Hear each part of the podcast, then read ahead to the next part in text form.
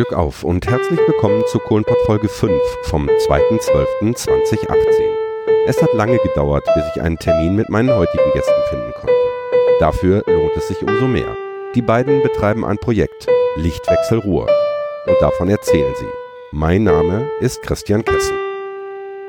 Es ist Donnerstag. Ich sitze in meinem Büro auf dem ehemaligen Bergwerk Schlegel und Eisen. Als ich vor meinem Urlaub das letzte Mal dieses Büro verlassen habe, habe ich mich gewundert.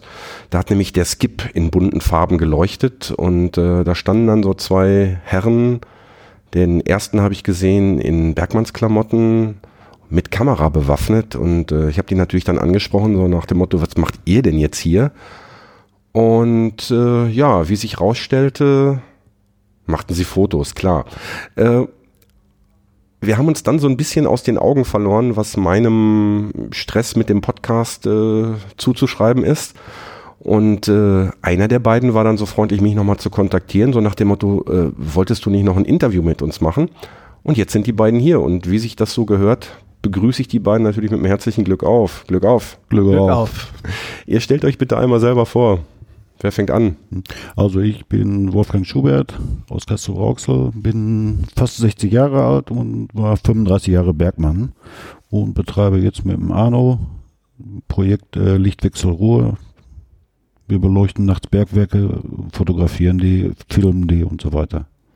Ja, jetzt hast du schon ganz schön viel erzählt. Unter anderem hast du erwähnt, mit wem du das machst. Arno, dir auch ein herzliches Glück auf. Ja, Glück auf. Ich bin der Arno Specht. Ich komme aus Mal und bin 49 Jahre alt ähm, und bin beruflich nicht vorbelastet mit dem Bergbau. Ich bin Medienfuzzi. Okay, aber auf Kohle geboren in Mal und von daher der Bezug oder wie kommt dieser Bezug? Ja, die früheste Erinnerung, die ich an den Bergbau habe, ist äh, mein Großvater, wenn er nach Hause kam von Zeche Brassert und dann seine Nase geputzt hat über dem Spülstein in der Küche im Zechenhaus, wo Oma gewohnt hat. Und äh, ja, das war schwarz-gelb. Ja. Äh, und da hast du dir gedacht, ich mache mal Fotos von alten Bergwerken. Nee, das äh, ging so nicht. Ähm, die, ähm, die, der Bezug zum Bergwerk, äh, zum, zum Bergbau, der kam dann eigentlich erst über die, über die Schule, über, ähm, über, die, ja, über die städtische Situation, in der sich mal befindet, so an der Schnittgrenze zum Münsterland. Und äh, ja, da fängt man an zu fragen, was ist Ruhrgebiet, was ist Münsterland? Und die Unterschiede sich so ein bisschen rauszusuchen. Und da habe ich festgestellt, es gibt eigentlich nur einen grundlegenden Unterschied zwischen Castrop-Rauxel, Mal auf der einen Seite und Coesfeld, Soest auf der anderen Seite. Das ist der Bergbau, der alles umgekrempelt und verändert hat. Das soll der einzige Unterschied sein? Ja, äh, das ist der initiale Unterschied. Ne? Das, ist der, das ist der, der okay. Startschuss, mit dem dann alles grundlegend sich umgewälzt hat. Okay. Und ja, und deswegen habe ich dann mal so ein bisschen Spurensuche betrieben. Ja. War für dich Bergbau jemals ein Thema? Also war, hast du jemals mit dem Gedanken gespielt, selber in den Bergbau zu gehen? Da haben mich meine Eltern von ferngehalten. Das Junge, gehen, Junge gehen nicht auf den Pütt. Genau. Warum? Keine Ahnung, habe ich nie hinterfragt. War, hatte ich nie auf dem Schirm beruflich. Okay. Finde ich jetzt faszinierend, weil ähm, ich sag mal so, aus einer Bergmannsfamilie zu kommen und dass die Eltern einen ja, zurückhalten, in den Bergbau zu gehen. Hätte ich jetzt, hätte ich jetzt spannend gefunden, wenn du, wenn du das hättest erklären können, warum das so war. Warum hast du das nie hinterfragt? Das, äh, ich habe ich hab das Bergwerk so als, als äh, Arbeitsstelle, als es für mich darum ging, ähm, beruflich mich zu orientieren, hatte ich überhaupt nicht auf dem Schirm. Das äh, ist ähm, war überhaupt nicht da. Mhm. Im Gegensatz zum Wolfgang. Im Gegensatz zu mir. Und das wurde schon geprägt, so als ich zehn war. Äh, da wurde Geld immer noch auf der Zeche abgeholt. Mein Vater, der hatte Urlaub und hat mich dann mitgenommen. Jetzt passiert es. Jetzt kommt die Geschichte, dass du den Papa abholen musstest, damit er nicht. Nee, der hat mich mitgenommen. Der hatte Urlaub. Ach so, okay. Und der hat mich mitgenommen zur Zeche, um sein äh, Geld abzuholen. Ja. Und dann habe ich da die schwarzen Männer alle gesehen. Und dann kam einer auf uns zu, ne? wusste nicht, wer das war, ne? Und dann auf einmal stellte sich raus, dass das mein, mein Onkel war. Und du hast ihn nicht erkannt, weil er noch schwarz war? Genau, der war richtig kohlrabenschwarz. Und dann packte der in eine Tasche und schenkte mir so ein Stück äh, Pyrit, so Katzengold. Ja. Hatte der während der Schicht gefunden und das hat er mir dann, hat er für sich wohl mitgenommen und weil ich jetzt da als Zehnjähriger da war, hat er mir das geschenkt. Und da sind zwei Sachen bei mir passiert. Das erste, ich wollte Bergmann werden und das zweite, seitdem sammle ich Mineralien. Okay. Wie hast du, hast du, also wusstest du damals schon, also mit, als, als zehnjähriger Steppke wusstest du schon, das will ich auch machen? Das war so zehn mit äh, Spinnerei vom Zehnjährigen so, ne? Aber ich denke mal, da wurde der Grundstein dafür gelegt, ne? Und dann, als ich dann 14 war, aus der Schule kam, ne, ja, alle Jungs mussten sich überlegen, was machen sie. Zeche war schon verpönt zu der Zeit, Ja. Wann, wann war das? Du bist 1973. 73, okay. Eine, äh, eine Mutter vom einem Freund von mir, die sagte, hast du schon eine Ausbildung oder so? Ich sag, ja, ich fange auf der Zeche an. Die auf der Zeche? Konntest du nicht was Vernünftiges äh, finden? sagte sie, ne? Da war ich ein bisschen enttäuscht, ne? Aber ich bin dann trotzdem natürlich auf der Zeche angefangen. Ja. Und mein Freund, der hat äh, eine Lehre als Automechaniker bei Citroën gemacht. Ja. Und als er fertig war mit der Lehre, ne, und hat mich dann immer gesehen, habe ich schon einen BMW gefahren damals. Ja. Und er hat 1000 Mark weniger im Monat verdient als Geselle. Ja. Und, und äh, dann ist er auf der Zeche angefangen. Der hat dann äh, erst die Ausbildung als Automechaniker gemacht und ist dann auch auf den Pütt gewechselt. Ist dann auf dem Püt als Schlosser dann äh, angefangen. Und äh, als wir beide zusammen aufgehört haben, hat er mir eine E-Mail geschrieben, ne, ey, wir haben alles richtig gemacht. Ja. Denke ich auch. Äh, Naja, aber wie gesagt, mit 10 wurde das, äh, der Grundstein dafür gelegt, aber äh, letztendlich entschlossen habe ich mich dann so mit 14. ja. Äh, wie viele Generationen Bergbau gab es in eurer Familie? Du hast gesagt, dein Vater war auf der Zeche, der Opa auch schon. Opa auch schon, ja. Und davor die Generation? Äh, weiß ich nicht, äh, mein Vater, der kam aus der ehemaligen DDR Ja. und von Erzählung weiß ich, dass äh, von ihm Vorfahren im Kupferbergbau gearbeitet haben, Mhm. also im Mansfelder Raum. Okay. Du hast dann 35 Jahre auf der Zeche gearbeitet. Wo hast du, wo hast du deine Ausbildung gemacht und wo hast du aufgehört? Hm, Also hast du Zeit, ja, ne? Ja, Also, also ich bin auf äh, Viktor Ickern in Kassel-Brauxel, bin ich angefangen 1973 und habe dann meine Lehre begonnen, bin dann schon während der, äh, der Ausbildung dann nach Minister Achenbach verlegt worden in Lünen-Brambauer, Ja. weil, weil Viktor Ickern geschlossen wurde im gleichen Jahr, mhm. 1973. Da war ich dann 16 Jahre, da habe ich mir so sehr wohl gefühlt, war für mich der beste Püt gewesen. Dann bin ich verlegt worden nach General Blumthal in Recklinghausen.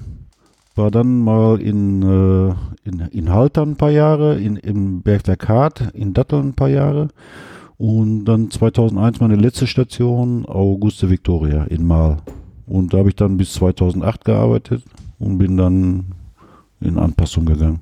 Wahnsinn, ne? Wenn du das überlegst, so eine, das ist eine halbe Weltreise durchs, Ruhr, durchs Ruhrgebiet, ne? Mhm. Die, diese ganzen Schachtanlagen. Ich meine, Kohle ist in Haltern und in Mahl genauso schwatt wie in Lünen. Ja. Aber äh, gibt's gibt's gravierende Unterschiede zwischen den einzelnen Schachtanlagen? Ja, gibt es. Und zwar habe ich mir das auch mal so überlegt und, und habe das mal so ein bisschen so verglichen und so. Ne? Jede Schachtanlage war so Pi mal Daumen immer so um die 100 Jahre alt und, und in jeder Schachtanlage, war, das war so eine Keimzelle, da hat sich so eine Mentalität entwickelt, eine eigene Mentalität in diesem Bergwerk. Und die wurde natürlich immer äh, auf die Neuen immer übertragen, die dann später dann dazugekommen sind. Und wenn ich jetzt äh, von, also zwischen Viktor Ickern und Achenbach den Unterschied, den konnte ich natürlich nicht feststellen, weil, weil ich dazu äh, nur kurz war auf Viktor Ickern. Mhm. Aber dann der Vergleich zwischen Minister Achenbach und Blumenthal. Die Blumenthaler, die waren ganz anders gewesen. Kann man auch nicht so erklären, aber und, und, und dann waren viele von Minister Stein von Dortmund, das war auch wieder eine ganz andere, ein ganz anderer Schlag gewesen, so wie, wie miteinander umgegangen sind und so.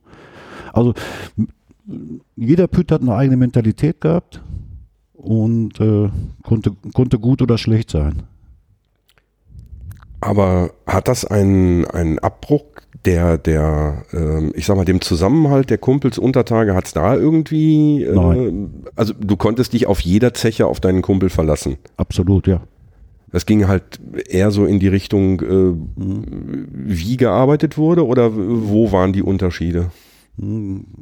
Ja, so, das war so das Verhalten, so. Kann ich auch nicht so erklären, so, ne, aber das war so. Also in Brambauer zum Beispiel, die kamen fast alle aus Lünen oder aus Selm und so, ne. Kann auch sein. Also da ist dann die Münsterländer Mentalität kann schon wieder. Ne? Kann auch sein, dass das aufgrund der Herkunft dann so ja. war. Ne? Und die Recklinghausen, die kamen alle eher so aus der Stadt oder aus Herten und so. Ja. Weiß ich nicht. Aber auf jeden Fall, das habe ich so festgestellt. So, ne? Du hast gesagt, du hast mit 14 auf der Zeche angefangen. Deine erste Grubenfahrt hast du dann wahrscheinlich mit 16 gemacht. Mit 15. Mit 15, okay. Mhm. Kannst du dich dran erinnern? Kann ich mich sehr gut dran erinnern. Ich habe mich gefühlt wie ein Held. Okay.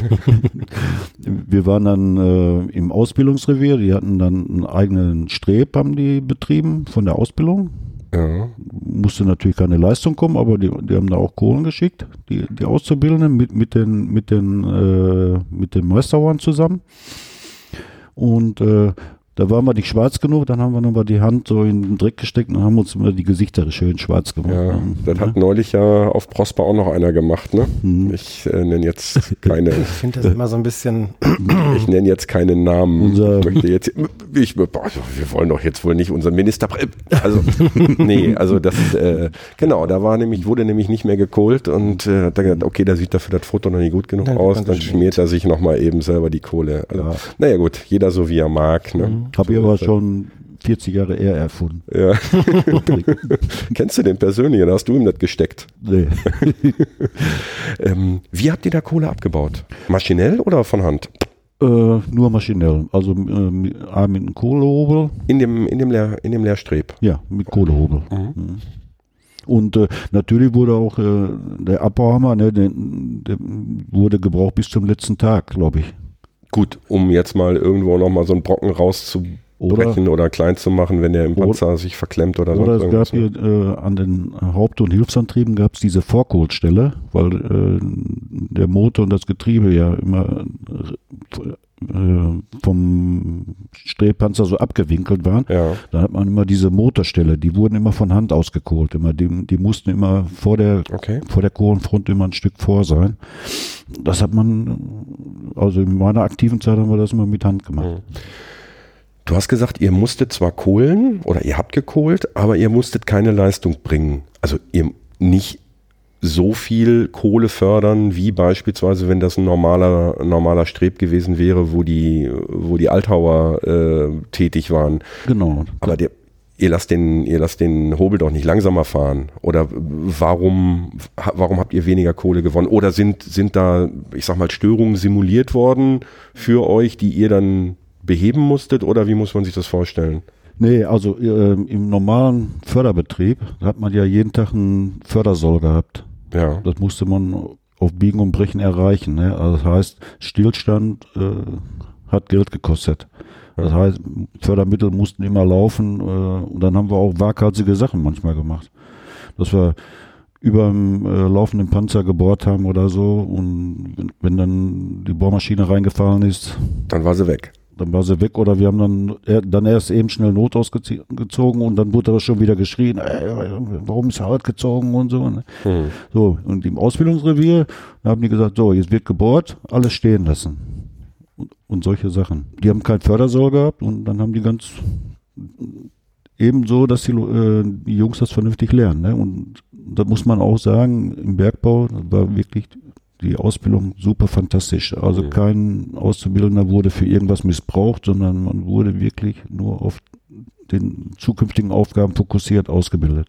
Ja gut, ich meine, ist ja auch, kann ja auch eigentlich nur im, im Sinne des, des Ausbildungsbetriebs sein, sollte man eigentlich in der freien Wirtschaft oder in der, in der normalen Wirtschaft auch erwarten.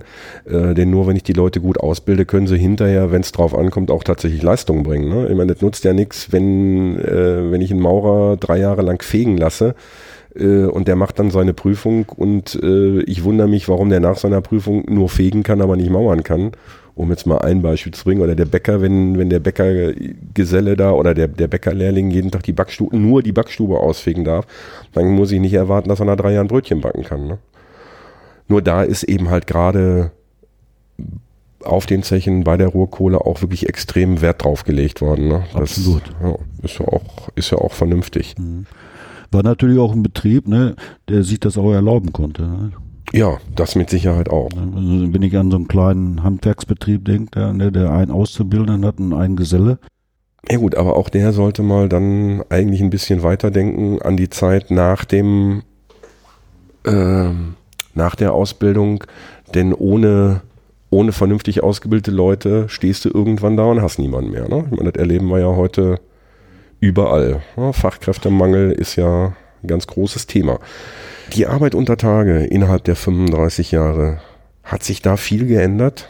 Ja, da hat sich sehr viel geändert. Also die ist äh, immer schwer geblieben, hat sich nichts geändert. Die Sachen wurden sogar noch schwerer. Aber wenn ich das so gesehen habe, so Schrebenwalzen oder so am Anfang, wie die 1975 waren und wie die jetzt zum Schluss waren, so computergesteuert und so. Also da viel äh, Prozessortechnik dann eingezogen und so. Mhm.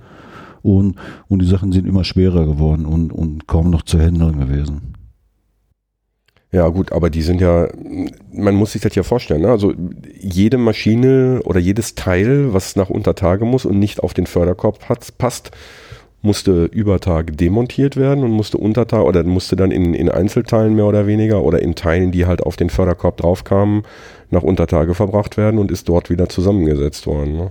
Dass die Sachen schwerer wurden, heißt natürlich dann auch, dass sie auch besser wurden. Ne? Wenn so in den 70er Jahren, dann wurde so ein Schild, das wurde in drei Teilen angeliefert zusätzlich noch zu, zu den Stempeln. Ne? Ja. Das hatte dann zwei Stempel, da hatte ne, so eine Bodenplatte, ne, äh, oben die Schildkappe und äh, dann wurde das zusammengesetzt hinten, Lemiskatengetriebe und dann zwei Stempel reingesetzt, dann war das Schild fertig gewesen. Ne? Und heute? Ja, und heute ist ja fast äh, die beiden Stempel fast so schwer wie das Schild damals. Ne? Ja. Wenn ich so an die 20 Mile Schilder denke oder so. Ne? Das sagt mir nichts, was ist denn das? Das wurde äh, ein Schild von der von der RAK, das wurde ursprünglich, glaube ich, mal für ein Bergwerk in den USA 20 Miles entwickelt, okay. ne? Und äh, die hatten einen Stempel gehabt, die konnte man so nicht mehr nicht mehr so umfassen. Okay. Meine Arme reichten dann nicht für aus. Und die waren natürlich sau schwer gewesen. Ne? Ja, ich habe in der in der letzten Folge ähm, habe ich ja mit dem äh, Alois Tull gesprochen der ursprünglich von Asar kommt und äh, dann hinterher äh, in, einer, in einer Werkstatt auf Prosper tätig war als Personaler. Und der sagte, die, die Schilde sind dann zur Aufarbeitung ins Saarland gefahren worden. Ich habe gesagt, ey, das muss doch eine irre logistische Leistung gewesen sein, weil so ein Ding wiegt mal eben, ich glaube, über 30 Tonnen. Und äh, das ist natürlich schon eine Menge Material, was da einmal übertägig bewegt wird, um vom Ruhrpott ins Saarland gebracht zu werden, da wieder aufgearbeitet, komplett auseinandergebaut und dann wieder hierhin. Aber vor allen Dingen auch Untertage, ne? weil 30 Tonnen, die musst du erstmal bewegen. Und du hast ja da unten keine, keine Straßen, wo du mal eben mit dem LKW durchfährst, wo du das Ding auf einen Tieflader packst oder einen Bagger hast oder sonst irgendwas, sondern das muss ja schon äh, relativ klein gemacht werden, damit du das Ding überhaupt da bewegen kannst. Also ist schon, ist schon eine irre Technik. Du hast 35 Jahre Untertage gearbeitet. Als was eigentlich? Haben wir gar nicht drüber gesprochen. Haben wir noch nicht drüber gesprochen. Also ich habe noch äh, einen Beruf des Knappen gelernt. Hey, du bist der zweite Knappe. Der letzte, der, der Alois Tull hat auch Knappe gelernt. Ja. Äh, wurde ja 1975 dann abgeschafft ne? ja. und, und dann äh, wurde das Berufsbild dann neu beschrieben. Die hießen dann Bergmechaniker. Ja. Und ich habe noch Knappe gelernt, habe dann 1900 76 mit 17 Jahren meine Knappenprüfung gemacht. Ja. Hatte dann noch äh, ein paar Monate Wirtenschutz, bis ich 18 wurde, aber habe dann schon im Revier gearbeitet und habe fast das gleiche Geld äh, dann so wie die erwachsenen Kumpel dann verdient. Wie die Erwachsenen. war ja noch, war ja, ja, ja noch, warst ja noch Kind war oder Jugendlicher. Jugendlicher. Ja, ja. Mhm, ja. Und äh, als ich dann 18 wurde, dann bin ich dann noch ziemlich zeitnah dann ins Kohlenrevier gekommen. Ich hatte vorher dann in, in so Aus- und Vorrichtungen dann mit denen dann gearbeitet und dann äh, gab es auch Wechselschicht und dann sofort eine Woche nachdem ich 18 geworden bin, hatte ich sofort 24 Uhr, da ist mir erstmal die Kinnlade runtergefahren. Ne? Das war während der Ausbildung gar nicht, ne? Da hast du ganz normal immer Frühschicht gehabt. Da haben ne? wir immer Frühschicht gehabt, 6 Uhr morgens und äh, ich glaube ein oder zweimal habe ich dann Mittagsschicht gehabt. Mhm. Ach so, und, und als was ich dann gearbeitet, ich habe dann im Kohlenrevier gearbeitet ne, und äh, habe dann fast alle Tätigkeiten gemacht. Angefangen als Sauberlader, mussten immer alle, die aus der Lehre kamen, die mussten erstmal sauber laden. Und das heißt, Was heißt Sauberladen? Sauberladen heißt im Streb vor den Schildern, wenn dann immer Kohle gelegen hatte, bevor Ja. die, die Schilde vorgefahren wurden, musste die Kohle weggeladen werden. Weil sonst hätte es hinten im Alten vielleicht so durch Selbstentzündung einen Grubenbrand gegeben. Ja. Deswegen musste die Kohle immer vor den Schilden weggeladen werden, wenn die so über, über den Panzer rennen. So, Das heißt, du hast da mit der Schippe gestanden und hast mit der Schippe die Kohlebrocken, die über den Panzer drüber gefahren sind, in den Panzer geschaufelt. genau. Während, während, Während des Betriebes. Während des Betriebes. Also der Panzer lief, äh, also eine große oder zwei große Ketten, nee, eine zwei Ketten, drei Ketten, wie viele Ketten sind im Panzer? Äh, Hab neulich noch drin gestanden, aber nein, nicht im Panzer, im Fahrweg. Ne? ja gut, aber äh, du hast direkt neben dem Panzer gearbeitet. Genau.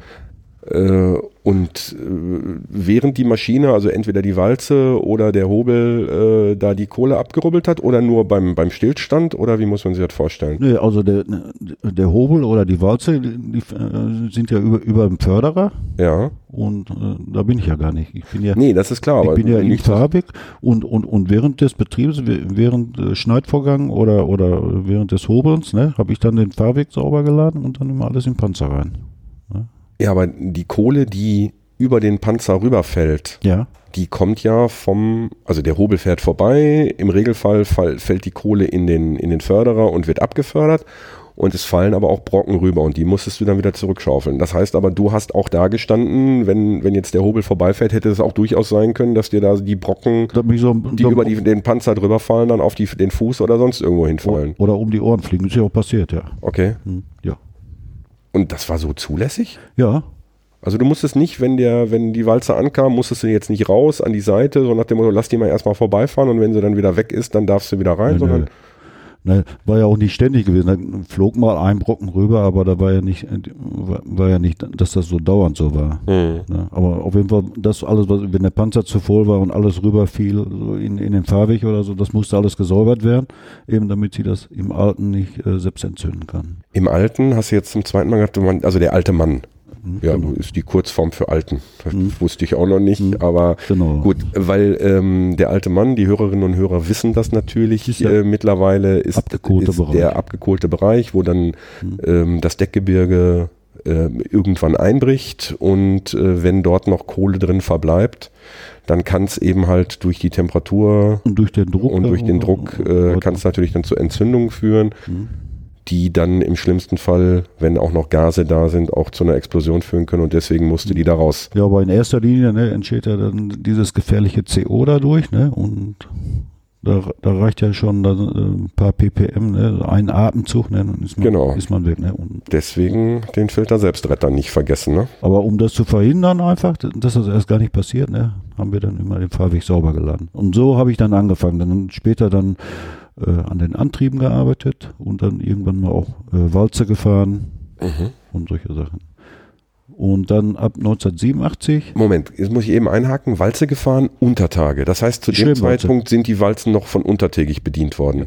Die sind sogar von Hand noch äh, ge- gefahren worden. Das heißt, an der Walze wa- hatten wir Tasten gehabt, mit denen wir dann äh, die, die Arme heben, senken konnten, die, Okay. die Fahrtrichtung ändern konnten und so. Später gab es dann auch Fernbedienung, dass man weiter wegstehen konnte von Ah. der Walze. Und ganz zum Schluss sind die ja praktisch von Übertage aus, dem, aus den Leitständen gefahren worden. Ne? Das weiß ich gar nicht. ja, das habe ich jetzt gehört, Also, dass dass da das- unten. Dass das ging, weiß ich, aber Ja. ob das so gemacht worden ist. Ja, äh, da habe ich äh, eventuell auch noch einen Gesprächsgast, aber das bleibt im Moment noch mein Geheimnis. Hihi. Okay. Dann äh, ab 1987, da hatte ich vorher schon äh, so einen Lehrgang gemacht und dann bin ich als äh, Sprengbeauftragter eingesetzt worden. Den- Ui, ist auch spannend, ne? Ja, das war sehr spannend und äh, kam natürlich meinem Hobby zugute dann auch, ne, weil ich dann immer als erster nach der Sprengung immer als erster vor Ort war, habe dann immer Mineralien finden können, ne, wenn wir so eine Ader wieder angeschossen hatten und war auch ziemlich, war, war sehr gut gewesen, meine, meine, meine Ausbeute. Was findet man da so? Äh, Also ich habe ja neulich legendär äh, während der Grubenfahrt auf Prosper Haniel habe ich mir dann natürlich ein Stück Kohle eingesteckt, wie sich das gehört. Und, und, und Fahnenabdruck wahrscheinlich. Nee, ach, viel besser, viel, viel besser. Und dann habe ich das dann ganz stolz, äh, kurz bevor wir raus waren, habe ich das dann ganz stolz präsentiert. Ähm, dem Dirk Erber, unserem Dieselkatzenfahrer, und er sagte, okay, was willst du mit dem Stück Schiefer? also der, der Profi-Podcaster in Sachen Steinkohle äh, nimmt sich von Untertage ein Stück Schiefer mit. Das habe ich dann natürlich da gelassen und habe dann tatsächlich Kohle mitgenommen. Mhm. Äh, aber was, was findet man sonst so? Also man findet äh, in erster Linie erstmal Pyrit. Mhm. Das ist dieses Katzengold. Ja, glitzert so ein bisschen, ne? Genau. So Silber, Silbergold glänzend, glaube ich. Ja, mehr eher so Messingfarben. Okay. Mhm und äh, äh, Kalkspat, Zinkblende, Bleiglanz. Okay. Ganz selten mal äh, Millerit. Das sind so ganz feine goldene Härchen, die so auf Kalkspat sitzen. Mhm. Und ähm, du hast gerade bei mir gesagt, äh, mit einem Fahnenabdruck, sowas hast du dann auch öfter mal gefunden. Ja, ja. Äh, Dinosaurierspuren wahrscheinlich nicht. Nein. Weil die kamen nämlich zu einer anderen Zeit. Ne? Ich habe mal gehört, dass in England irgendwann mal in, in, in der Steinkohle mal ein Abdruck von einer Riesenlibelle gefunden wurde. Okay. Und das ist aber das Einzige. Und auf Blumenthal äh, gibt es irgendein Fund von irgendwelchen Urtier, von, äh, aber nur die Spuren davon, die Laufspuren. Okay. Die hat man auf Blumenthal gefunden. Von irgendeinem Urtier. Aber Sonst, dachte, das wäre, aber sonst zu dem Zeitpunkt hm. hätte es noch gar nichts gegeben. Hm. Also ich dachte, dass, dass diese ganzen Tiere wesentlich später entstanden sind. Hm. Aus welcher Zeit diese Spuren stammen, weiß ich nicht. Ob, die, hm. ob sie irgendwas durch Überschiebung da sich irgendwas da, hm. keine Ahnung. Aber die sind da auf jeden Fall gefunden worden, diese, diese so Fußspuren. Hm. Und das heißt, du hast bei dir zu Hause irgendwie ein paar Tonnen Steine liegen, die du alle von Untertage mit hochgebracht hast. Genau. Deine letzte Grubenfahrt, die hast du auf AV gemacht, also deine letzte Schicht Meine auf AV verfahren. Ich hoffe, dass du danach nochmal unter Tage warst. Ja, noch ein paar Mal. Ja. Ähm, das Gefühl der letzten, der letzten Schicht, was ja jetzt in diesem Jahr echt hm. noch, noch etliche Kumpel erleben werden. Hm. Wie, wie ging es dir da? Hm. Äh, also, ich hätte mich schon ganz lange darauf vorbereiten können weil ich ja schon wusste, ne, dann und dann äh, wirst du 49, dann hörst du auf. Und im Gegensatz zu vielen anderen, die, ja, das ist alles scheiße und so, ne, ich habe mich darauf gefreut, auf den Tag. Mhm. Und ähm, zwei Tage vor meinem 49. Geburtstag, das war ein Freitag, habe ich dann äh, meine letzte Schicht gemacht. Und dann ist mir ein bisschen mulmig geworden. Und ich habe dann nochmal ganz normal gearbeitet mit meinem äh, türkischen Kollege. Haben wir noch einen Sonderauftrag gehabt, also so in Schachtnähe. Und mussten wir so einen Träger wegnehmen. Haben wir auch dann geschafft. Und dann habe ich mich eine Stunde vorher verabschiedet, schon mal von ihm da. Also äh, er hat dann ein Werkzeug weggeräumt. Wir haben uns später nochmal gesehen, aber dann in der Grube. Und dann bin ich nochmal unten nochmal so im Schachtbereich alles abgelaufen, habe mir alles nochmal so ganz wehmütig angeguckt so mit dem Wissen, hier kommst du nie wieder hin. Mhm. Hat mir dann alles nochmal. Und dann wurde mir schon ein bisschen so mulmig. So, ne? Aber eigentlich habe ich mich auf den Tag gefreut. Okay. Du warst danach, hast du gerade schon gesagt, aber noch ein paar Mal unter Tage. Ja. Ähm, wo warst du da noch? Äh, ich war danach noch ähm, Friedrich Heinrich, okay. Bergberg Prosper und mit dem Arno zusammen in Ibbenbüren. Ihr wart in Nippenbüren unter Tage? Ja. Das habe ich nicht geschafft. Das mhm. war immer so mein Ziel in diesem Jahr, mhm. weil mein Bruder war ja, wie gesagt, bis letztes Jahr auch noch unter Tage und äh, der hat auch so ähnlich wie du, der hat also hier angefangen auf Schlegeleisen, dann Ewald, äh, Hugo, mhm. Ost, West, Lohberg, äh, AV und zum, zum Schluss halt eben Prosper. Mhm. Ich habe mit Sicherheit auch noch zwei, drei Stationen vergessen. Mhm.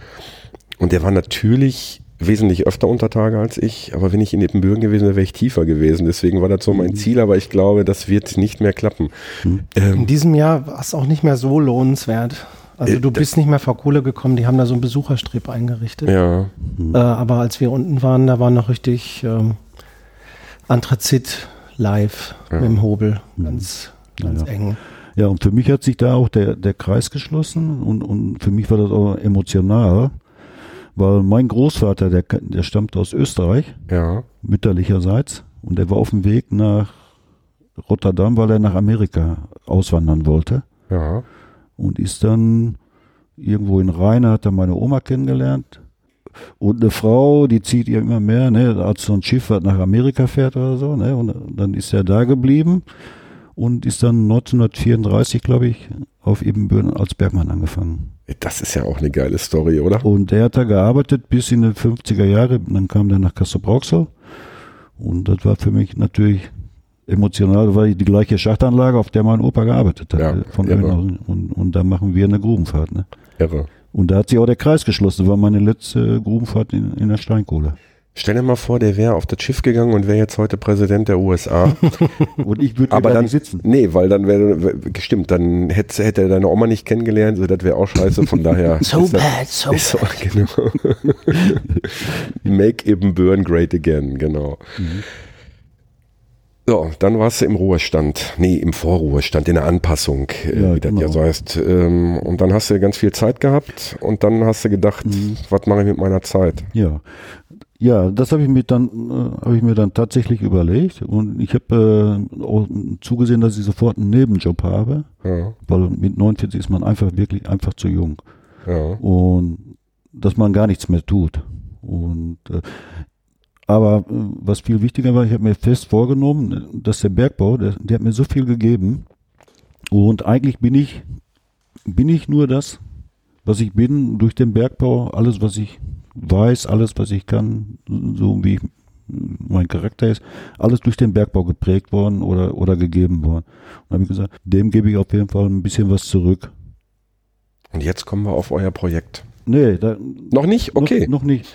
Dann habe ich erstmal habe ich einen Verleger gefunden und habe erstmal ein Buch über mein Bergwerk geschrieben, über Minister Achenbach, Okay. wo- da wo ich am längsten gearbeitet habe. Und dann sagte er, ja, pass mal auf, ne, hast du noch irgendwie einen Bezug zu? Ich sage, ja, mein Vater, der hat auf Zeche Waldrop gearbeitet. Da habe ich auch noch ein paar Bilder von uns, dann könnt ihr auch noch ein paar dazu kriegen und so. Ja, dann macht das. Dann habe ich den Luxus gehabt, wo viele äh, Schriftsteller, wo die je, immer drum kämpfen müssen, dass sie einen Verleger finden. Also ich hatte einen Verleger, der zu mir gesagt hat, mach mal ein Buch, schreib das mal. Okay. Und dann habe ich noch ein Buch über Zeche Waldrop geschrieben. Die Bücher, ist das eher, ähm, also ich, ich kenne beide nicht zugegebenerweise. Mhm. Äh, gibt's die noch? Kann man die noch kaufen? Äh, könnte man über den Verlag noch bekommen, ja. Okay. Mhm. Ähm, ist das eher so, mh, ich sag mal, das Bergwerk oder die Bergwerke von der technischen Seite her betrachtet oder eigentlich eher so Dönekes und Anekdötchen? Nee, äh, eher so, so eine Biografie des Bergwerks. Ah, okay. Ja, von, von, vom Anfang bis, zu, bis zur Schließung. Ne? Und dann eben illustriert mit vielen Bildern und so. Ne? Aber eben die gesamte Geschichte, was da passiert ist und so weiter. Ganz, ganz nüchtern. Äh, aber das ist auch viel Recherchearbeit, ne? Das war sehr viel Recherche. Hätte ich mir vorher nicht gedacht, aber hat so, jedes Buch so, hat so über ein Jahr gedauert. Okay. Wann war das? Wann hast du das erste geschrieben? Äh, 2011 das erste. Okay. Also es gab schon das Internet. Und 2013, genau. Ja gut, ich meine, äh, nicht, nicht, dass ich das dann in Abrede Nein. dass es Aufwand ist, aber du hast zumindest äh, eine relativ große Quelle. Du musstest dich also natürlich nicht erstmal durch irgendwelche Archive äh, Doch, zusätzlich ja, aber ich sag mal, der Grundstock, den findest, findet man ja da viele auch. Bibliotheken und Ja. aber was man im Internet findet, ne? Gerade so in Bezug auf Bergbau oder so, ne? Wenn, wenn ich fünf Quellen finde, ne, könnte sein, dass ich dann vier verschiedene Angaben finde Ja, dazu. gut, ne? Also dann darf man nicht alles glauben, Ja. was man da findet. Ja. Hm, Aber viel Bibliotheken und so und äh, Landesarchive in Münster und so weiter. Ja. Das sind schon ganz gute Quellen, ja. ja. Hm. Wie findet man Zugang dazu? Also wie kann man, kann ich einfach ins Landesarchiv in Münster gehen und kann sagen, boah, gib mir mal was Tasse über Minister Achenbach oder Ja. wie muss man sich das vorstellen? Also fast so. Man fährt da hin, äh, meldet sich an, kriegt da so einen Ausweis, muss äh, angeben, wofür man das braucht. Und dann äh, kann man in so einen äh, Lesesaal, dann kann man über Findelisten, kann man gucken, was äh, im Bestand dort äh, gibt hier von der Minister Achenbach zum Beispiel jetzt, war, war jetzt konkret der Fall. Und dann kann man sich bis zu fünf Objekte dann immer rausgeben lassen, Akten oder, so. Mhm. Und die kann man dann studieren. Ja. Und dann kann man die auch kennzeichnen, die Seiten, die man haben will. Und die werden dann auch fotokopiert, bekommt man dann auf einer CD. Oh, das hört sich ja gut an. Und, und die CD, die kostet was, also, aber hier das Suchen und so weiter und, und, und Recherchieren ist kostenlos. Mhm. Und da hast du dann zweimal ein Jahr deiner, deiner Zeit quasi mit Recherche verbracht und hast dann jeweils diese beiden Bücher geschrieben. Genau. Und die sind dann, weil du sagst, man kann die über den Verlag noch bekommen, weil es noch Restexemplare gibt oder ist das Book on Demand oder wie Nee, nee, läuft die das? gibt es noch Restexemplare. Ne? Okay. Und äh, die sind im Regio Verlag in, in Werne erschienen. Ja, das würde ich sagen, verlinken wir dann nachher auch auf der Seite, falls da jemand Interesse hat. Gerade die Leute, die hier aus dem Ruhrpott kommen und die eventuell auch auf diesen Bergwerken tätig waren, die vielleicht gar nicht wissen, dass es diese Bücher gibt, ähm, ist ja mit Sicherheit nicht ganz uninteressant. Ist noch ein drittes Buch in Planung? Nee, ich hatte, ich hatte, ich hatte einen Auftrag für ein drittes Buch Okay. und da habe ich auch keine Zeit mehr für. Okay, warum hast du keine Zeit mehr? Du bist doch immer noch Rentner. Nee, oder bist ja jetzt Rentner. Lichtwechsel. Lichtwechsel. Okay, und jetzt kommen, wir aufs, jetzt kommen wir aufs Projekt. Jetzt kommen wir aufs Projekt, ja. Lichtwechsel, was heißt das? Äh, wozu erzählen an? Ja, ich würde auch sagen, das kann der Arno mal, der, der, hat, der lächelt die ganze Zeit und äh, hört fasziniert zu. Ähm, in anderen Regionen ist man immer sehr stolz auf seine Bauwerke, wie zum Beispiel in Paris auf den Eiffelturm oder das Brandenburger Tor in Berlin. Wir im Ruhrgebiet haben keine so alte Geschichte. Ich sage, das Ruhrgebiet gibt es so seit 200 Jahren als, als städtische Einheit. Aber wir haben auch Dinge, auf die wir stolz sein können, unsere Geschichte, aber auch zum Anfassen natürlich Bergwerke. Und da gibt es ganz häufig die Sache, dass die Leute die gar nicht wahrnehmen. Das erkennt man auch an der Wertschätzung, ob man ein Licht abends drauf wirft oder nicht. Ne? Also Eiffelturm ist ja nachts immer beleuchtet. Ist ein riesen Tourismusmagnet. Auf Zollverein ist das auch so, aber auf anderen Bergwerken ist das nicht so. Da sind die Lichter nachts nicht an. Und haben wir gesagt, das muss man nochmal irgendwie ändern. Die Leute, da muss man nochmal den Blick schärfen für das, was die Leute hier wirklich an Architektur und an ähm, Historie haben. Und das macht man am besten, indem man einfach ein Licht anzündet. Wann macht man das? Tagsüber bringt es nichts, also Mhm. machen wir das nachts. Ich hatte vorher schon mal experimentiert mit einem starken Strahler. Das war noch in der Vor-LED-Zeit. Da war dann nach fünf Minuten schon wieder die Leistung weg. Und dann kam irgendwann Wolfgang, hat er gesagt, er arbeitet äh, in einer Event- ähm, Veranstaltungstechnikfirma. Nee, erzählt hat er das nicht. Angedeutet, ne? Nö, eigentlich nicht. Ich hatte es gerade gehört. Mhm. Aber ist Nee, ja, ich sagte, dass ich nur, dass ich einen Nebenjob habe. Also, genau, okay. ja, aber ist ja auch nicht schlimm. Mhm. Ja, und sagte so von der Veranstaltungstechnik, da gibt's ähm, da gibt's so ähm, leistungsstarke Strahler auf Akkubasis und hat die mal mitgebracht nach äh, Zeche Teutoburgia. Da waren wir bei Christoph Schläger am Förderturm. Und äh, das war ein Wirker. Das äh, sah also mit, nur mit zwei Lampen schon unglaublich gut Mhm. aus. Wie habt ihr beide euch kennengelernt? Bei den Wolfgang kannte ich schon übers Internet, über seine Internetseite ähm, ministerachenbach.de schon eine ganze Weile. Ich hatte selber auch, oder ich habe auch selber eine Internetseite, die heißt fotorevier.net und äh, hatte ihn mal angeschrieben, aber ich hatte immer so den Eindruck, der hat mich nicht so richtig ernst genommen. So, was ist das denn für einer? So ein Fanboy oder so. Mhm. Äh, und dann haben wir uns auf einer Sprengung kennengelernt. Da wurde der Schacht Förde, glaube ich, war das. Schacht Förde in, ähm, von der äh, Zeche Walsum gesprengt. Und äh, haben uns mal ein bisschen unterhalten, mal über Sachen, die man machen kann. Und dann haben wir ähm, äh, Sonnenuntergänge gejagt. Ne? Also man kann, Hm, Einspruch. Wir haben uns erstmal nochmal getroffen und zwar auf Zeche Lohberg, als das Fördergerüst abgebaut wurde. Ah ja, stimmt. Schacht 1.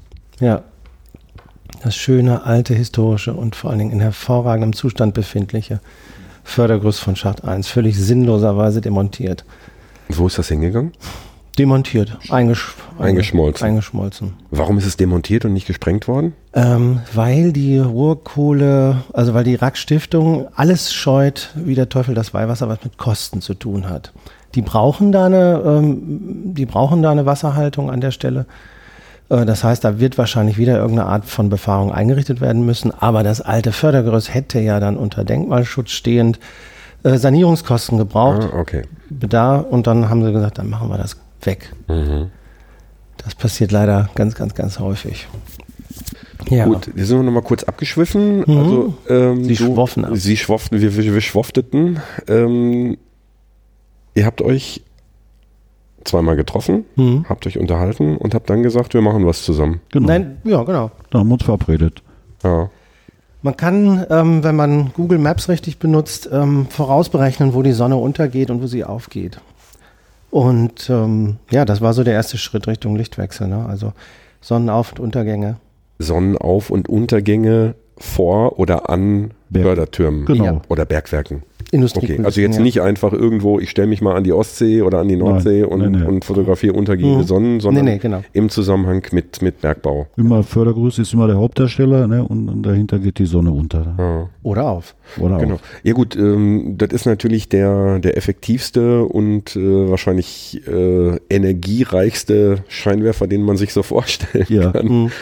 Und dann habt ihr irgendwann gesagt, jetzt haben wir genug Sonnenaufgänge oder wie ging es dann weiter? Ja, ja, klar. Dann, und dann war das ja so, wie der Arno gerade beschrieben hat, dass ich mit den, Scheinwerfern da ins Spiel kam.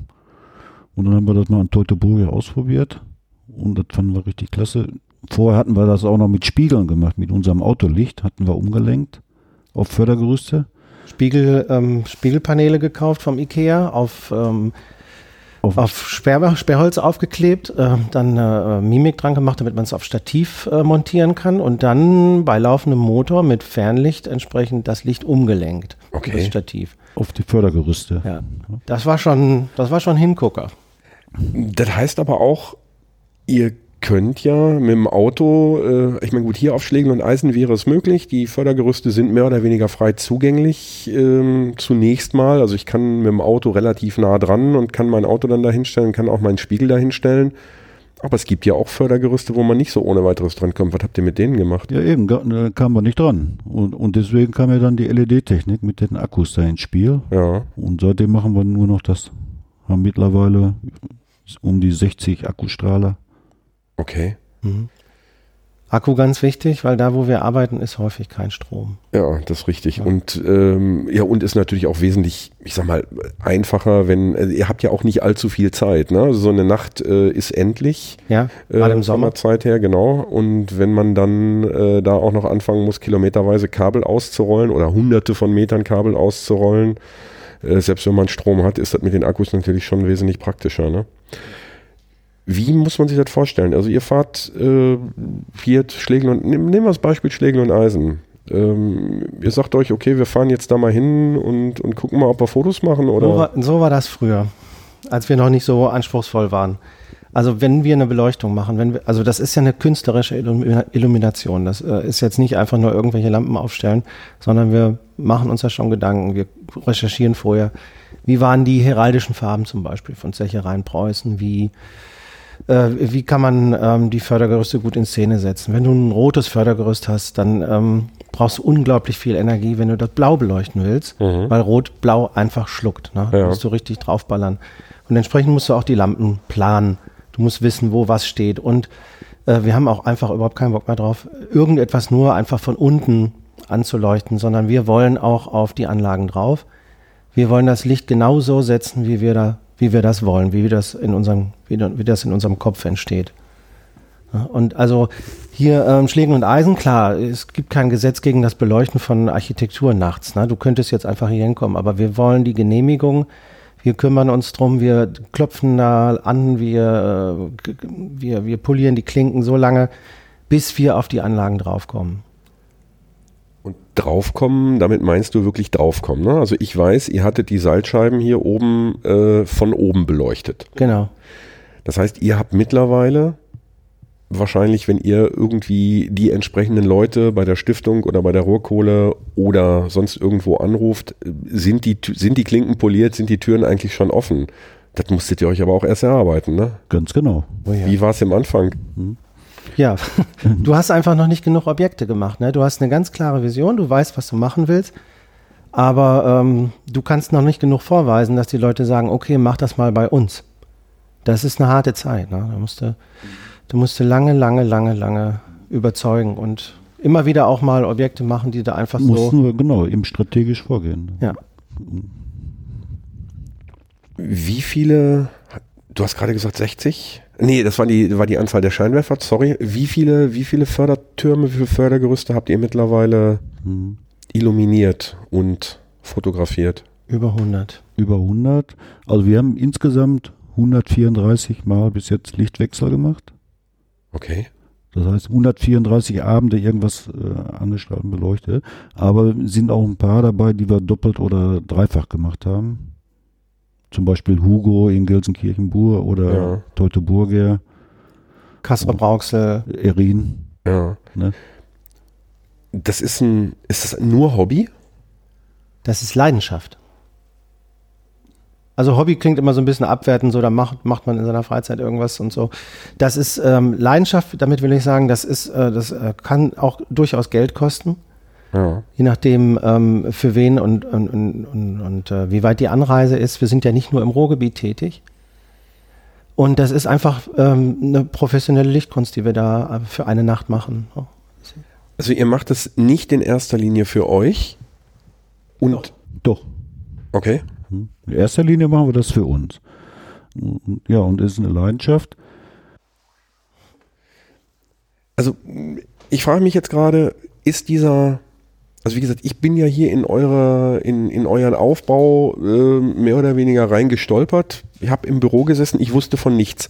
Gebt ihr das vorher irgendwo bekannt? Oder ähm, also ich sag mal, wenn, wenn sowas in einer, in einer Zeitung gestanden hätte, so hier morgen Abend ähm, Schlegeleisen äh, werden die Fördertürme beleuchtet und da findet Lichtwechsel Ruhr statt ähm, auf dieser Schachtanlage. Da wären hunderte Fotografen gekommen wahrscheinlich. Genau. Und das ist aber nicht, das Nein. ist aber nicht eure Intention. Das wollt ihr gar nicht. Nein. Es gibt zwei Möglichkeiten. Entweder es ist Extraschicht, da weiß jeder, da ist Licht. Ja. Da werden wir gebucht und dann kann auch jeder kommen, weil unsere Dienstleistung oder also ich sag mal, unser, unser Einsatz ist dadurch abgegolten, dass wir für die Extraschicht arbeiten. Ja. Wenn wir aber bei so einem Objektiv wie Schlegel und Eisen, wo wir unglaublich stolz drauf sind, ähm, nach monatelangem, teilweise jahrelangem Einsatz endlich die Möglichkeit haben, das zu fotografieren, dann machen wir das auch, aber wir kündigen das nicht an. Ja. Weil dann so viele Fotografen kommen und ähm, wir sind hier noch am Abbauen der Lampen Ja. und Facebook ist schon voll Ja, mit den okay. Bildern Kann ich nachvollziehen, ja. und äh, das möchten wir einfach nicht. Ja.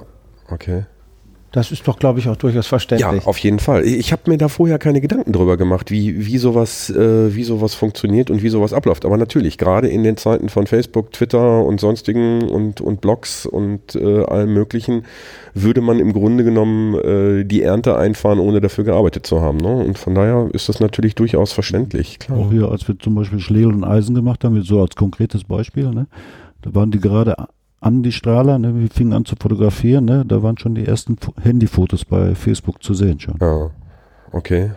Gut, das kann man natürlich, Das kann man nicht natürlich nicht verhindern. verhindern. Ne? Nein. Und, äh, Und da dann- irgendwie eine Security hinzustellen und alles das abzusperren. ist auch legitim. Wir wollen Nee. ja auch, dass das gesehen wird. Oder? Ja, Naja, ne? okay. Wenn nun jetzt jemand anfangen würde und äh, Poster und Postkarten von unseren Lichtobjekten zu machen, wo wir wirklich richtig viel Arbeit und Geld reingesteckt haben, dann fänden wir das jetzt nicht so komisch. Ja. Ähm, aber es ist ein schönes Stichwort. Gibt's Poster von euren, von euren Sachen? Also macht ihr, verlegt ihr selber sowas oder bietet ihr sowas an, dass man bei euch, ich sag mal, Postkarten kaufen kann? Oder gibt's, Nee. gibt's eventuell irgendwie eine Überlegung, sowas in der, in der Art zu machen, wie, wie der Benjamin das gemacht hat? Ja, also wir haben geplant, leider noch keinen Verleger gefunden, ne, dass wir mal einen Kalender rausbringen wollen, weil da ganz oft äh, angefragt wird, ne, wann bringt ihr denn mal einen Kalender raus? Ja. ne?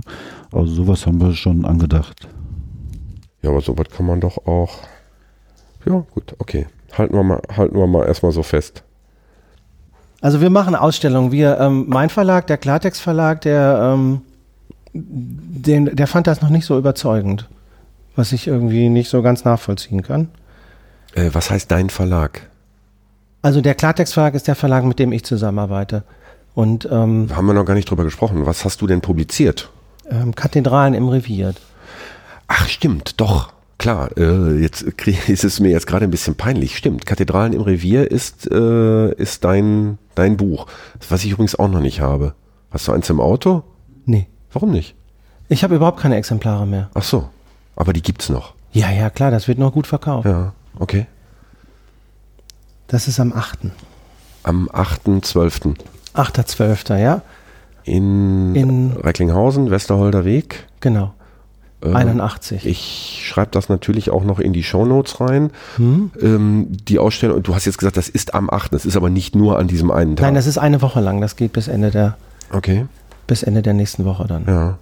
Ähm, Also das sind großformatige Bilder ähm, auf Leinwand, ja. richtig gute Drucke äh, mit unseren absoluten Highlights, weil Lichtwechsel ist ja ein Lichtprojekt und auch ein Fotoprojekt. Ja. Und ähm, gibt es da irgendwie am 8. gibt es da irgendwie eine Auftaktveranstaltung, eine Vernissage? Ja, oder? da gibt es eine Okay. Vernissage. Da macht jemand Musik und da sind die Künstlerkollegen von der Künstlergruppe Maler Stern dabei, Okay. die auch ausstellen. Ja. Ähm, ihr habt gerade schon, als wir hier ins Gebäude reingekommen sind, äh, gesagt, das würde, würde sich hier ja auch anbieten. Also da äh, werde ich gerne mal gucken, ob man da nicht, also mit, mit der Andi, äh, also der, der Eigentümer dieses Gebäudes, der ist da mit Sicherheit auch sehr offen für. Was, wart ihr mal oben in der Kaue? Mhm. Ich Da- nicht. Du auch nicht? Nein. Da können wir Ich war da mal, äh, darf ich das sagen, ich war da mal illegal mal drin. Ach, das kann doch gar nicht sein. Können wir gleich nochmal eben gucken gehen. Mhm. Ähm, Kalender hast du gerade gesagt. Ähm, also, oder nee, ich hatte gefragt, ob es äh, Postkarten oder sowas von euch gibt. Gibt es sowas? Nein. Wollt ihr auch nicht oder habt ihr noch nicht? In Wettelrode oder? kann man Postkarten von uns kaufen. Ah, da genau. ist ein Kontingent. Wettelrode im Harz, da haben wir ähm, an zwei Nächten 2017 die äh, Schachtanlage erleuchtet. Das ist Kupferbergbau. Okay. Und da äh, gibt es Postkarten von uns. Okay. Ähm, habt ihr denn Probleme oder äh, nicht habt ihr Probleme damit, aber wird, werden denn eure Bilder irgendwie geklaut, sag ich mal, auf von, von euren Se- Webseiten? Und ist, ist euch schon mal auf oder ist euch schon mal zu Ohren gekommen? Oder habt ihr es gesehen, dass irgendjemand äh, Postkarten produziert hat und die Ja, wir hatten, wir hatten jemanden, der uns immer gefolgt ist, der hat sich auch ganz nett ange, angestellt und ist immer mitgekommen, so praktisch als Roadie und hat ähm, dann äh, auch Fotos gemacht und bis wir dann gemerkt haben, dass er davon dann Kunstdrucke herstellt und äh, dann haben wir den nicht mehr eingeladen. ja, feine englische Art, würde ich sagen. Ne? Absolut. Also, das, Dann gibt's auch noch Fälle, äh, da fotografiert jemand unsere Licht, äh, eine, äh, Lichtinstallation und äh, verfälscht dann in Photoshop die Farben völlig und behauptet dann einfach ganz dreist, so an dem Abend ist das Fördergerüst gelb angeleuchtet worden oder grün oder so. Ja. Und das stimmt einfach gar nicht. Das sieht man einfach, dass das unser, unser Licht ist und noch nicht mal die Farben, die wir da, äh, äh, die wir gewählt haben. Ja, muss man hinnehmen. ja, aber ne, Ja. gibt ja auch, also das sind so Sachen, äh, da, da kann ich gar nicht drauf. Ne? Wenn irgendjemand irgendetwas Kreatives schafft und irgendjemand anders äh, versucht da ich glaube, von zu profitieren, das ist ich glaube, scheiße. das ist auch immer so ein, so ein Indikator für, äh, dass äh, irgendwas gut ist oder so, wenn Leute versuchen, das dann nachzumachen. Aber Ja, wenn sie es nachmachen würden, wäre es ja was anderes. Aber natürlich, die, oder, oder, oder auch äh, diese Dinge dann äh, so benutzen. Ne? Also für mich ist das immer ein Indikator. Ne? Und äh, wenn das jemand nachmacht oder so, dann ist das eben immer nur nachgemacht oder so. Ja, ja, Also wir sind da, wir sehen das ne- relativ entspannt. Zwar ärgert uns das manchmal, wenn wir so Sachen sehen, Hm. aber das ist ein freies Land und ähm, wenn jemand unsere Bilder nimmt und irgendwo verteilt, dann dient das ja letztlich auch der Multiplikation. wenn eine entsprechende Quellenangabe da ist. Die natürlich. erfolgt aber in der Regel nicht. Nee, nee, eben, aber genau das ist, das ist doch das Mindeste, was ich, was ich machen will. Ich werde natürlich nachher auch fragen, ob ich äh, als Episodenbild eins von euren Fotos äh, nutzen darf. Äh, wenn ihr mir das gestattet, dann steht da natürlich nicht nur bei, dass ihr das Foto gemacht habt und dass das Copyright im Zweifelsfall bei euch liegt, sondern auch wann das entstanden ist und natürlich auch ein Verweis auf eure Website. Ich meine, ich kann da nicht sagen, ich, habe mal, ich habe mal den Förderturm eben beleuchtet. Ähm, das sieht jetzt so ähnlich aus wie bei Lichtwechsel Ruhr. Ich habe aber andere Farben genommen, weil ich eben Photoshop äh, kann oder auch nicht kann. Äh, ich, ich kann mich da nicht mit fremden Federn schmücken. Warum? Das ist aber Eigentlich ist, sollte das selbstverständlich sein, ne? aber haben eben nicht alle die gleiche Schule da durchlebt. Ja, so ist das. Was ist für die Zukunft geplant bei euch? Also man, wenn ihr 130, was habt ihr gesagt, 130 Schachtanlagen 134. oder 134 habt ihr 134 mal Lichtwechsel, einige waren doppelt. Gibt's noch gibt's noch Schachtanlagen, die euch fehlen? Eine ganze Menge. Der eine nickt, der andere schüttelt mit dem Kopf. Ach so. Du hast genickt, ja, uns fehlen noch welche und, Und, du ich hast gesagt, eine ganze Menge. Ja, genau. Aber ich war jetzt verwirrt, weil der eine hat genickt, der andere hat mit dem Kopf geschüttelt. Ja. Ähm, welche fehlen euch noch? Äh, Gneisenau. Zollverein. Gneisenau fehlt euch. Kann ich euch einen Kontakt zu machen? Falls ihr den noch nicht habt. Mittlerweile haben wir dann Kontakt, ja. Aber äh, das äh, Gerüst ist in Sanierung Ja, oder Vorbereitung okay. für die Sanierung. Ja. Ja, Zollverein würden wir ganz wirklich gerne machen. Zollverein ist ein Problem, glaube ich. Ne? Mhm. Zollverein, äh, die sind auch ziemlich, oder habe ich zumindest gehört, also man kann jetzt nicht unbedingt äh, auf das Gelände von Zollverein gehen, da ein Foto von machen Nee, das- darf man noch nicht machen. und das für sich selber verwenden. Nur von der, von der Straße aus. ja. Eben die, diese äh, Panoramafreiheit. Ne? Aber wenn man auf dem Gelände ist, ne, dann muss man schon ein bisschen vorsichtig sein. Äh, warum ist das so? Also die ähm, Stiftung ähm, von diesem ähm, UNESCO-Weltkulturerbe hat da äh, einen Musterschutz auf das Fördergerüst angemeldet. Das heißt, du kannst es nicht, du kannst zwar fotografieren, das wird ja auch jeden Tag gemacht, aber du darfst es dann nicht kommerziell auswerten. Mhm. Normalerweise dürftest du es noch nicht mal auf Facebook posten. Das ist so weit gegangen, dass Google bei Google Maps gesagt hat, "Was, wir dürfen das nicht benutzen, dann verpixeln wir das. Dann, doch, das war ganz lange verpixelt und dann hat die Stiftung da äh, das, das, das gesehen und dann, ey, das ist ein Förderturm, den können sie doch ruhig zeigen. Ne? Ich so, nö, nö. Machen wir Ihr nicht. wolltet, ihr wolltet das nicht, äh, dann machen wir es nicht. Ne? Okay. Und ich glaube, mittlerweile ist es aber wieder sichtbar. Ähm, ich habe die, ähm, es gibt in, in ähm, Bottrop ähm, einen Kunde von mir, die machen so großformatige Bilder, ähm, also so, ich sag mal so für Ikea und sonst irgendwas solche Dinger. Und ähm, da hängt, also privat hat da jemand ein Foto gemacht von dem, ich glaube Schacht 2 ist das von Prosper, der, der Malakow ist Schacht 2, ne?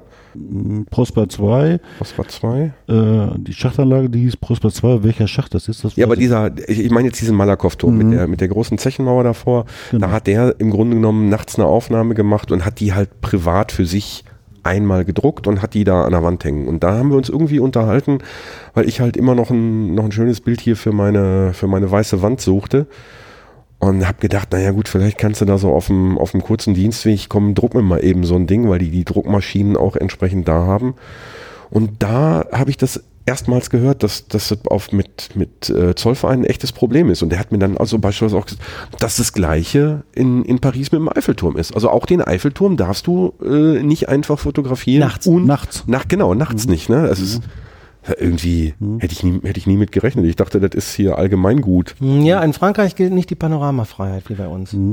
Und äh, dazu kommt, äh, dass das ein anerkanntes Kunstobjekt ist, diese Beleuchtung, ne? Ja. Und dann natürlich der Künstler äh, das Recht darauf hat. Ne?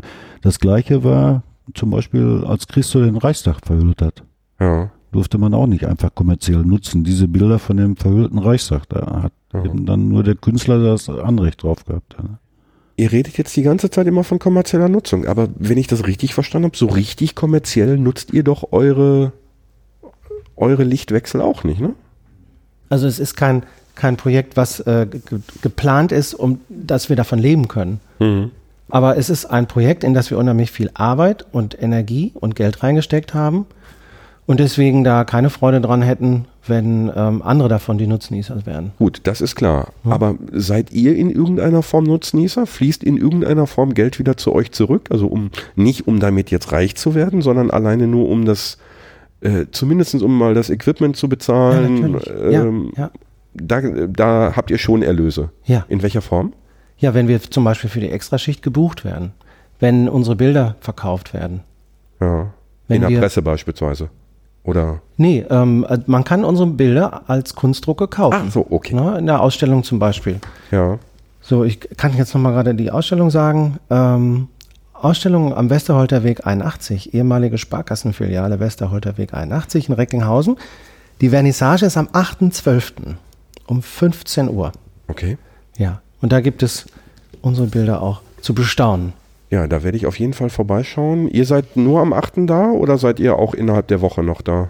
Also ich bin ab und zu mal auch in der Woche da. Und Ja. ähm, Die Öffnungszeiten finden wir auf der Web, auf eurer Webseite wahrscheinlich. das Problem mit unserer Internetseite ist, dass die gerade down ist. Da müsst ihr auf Facebook gucken. Okay. Unsere Internetseite ist gerade erst wieder gesichert. Die waren bis, die waren ein paar Tage lang oder ein paar Wochen lang war die im, im, im Argen.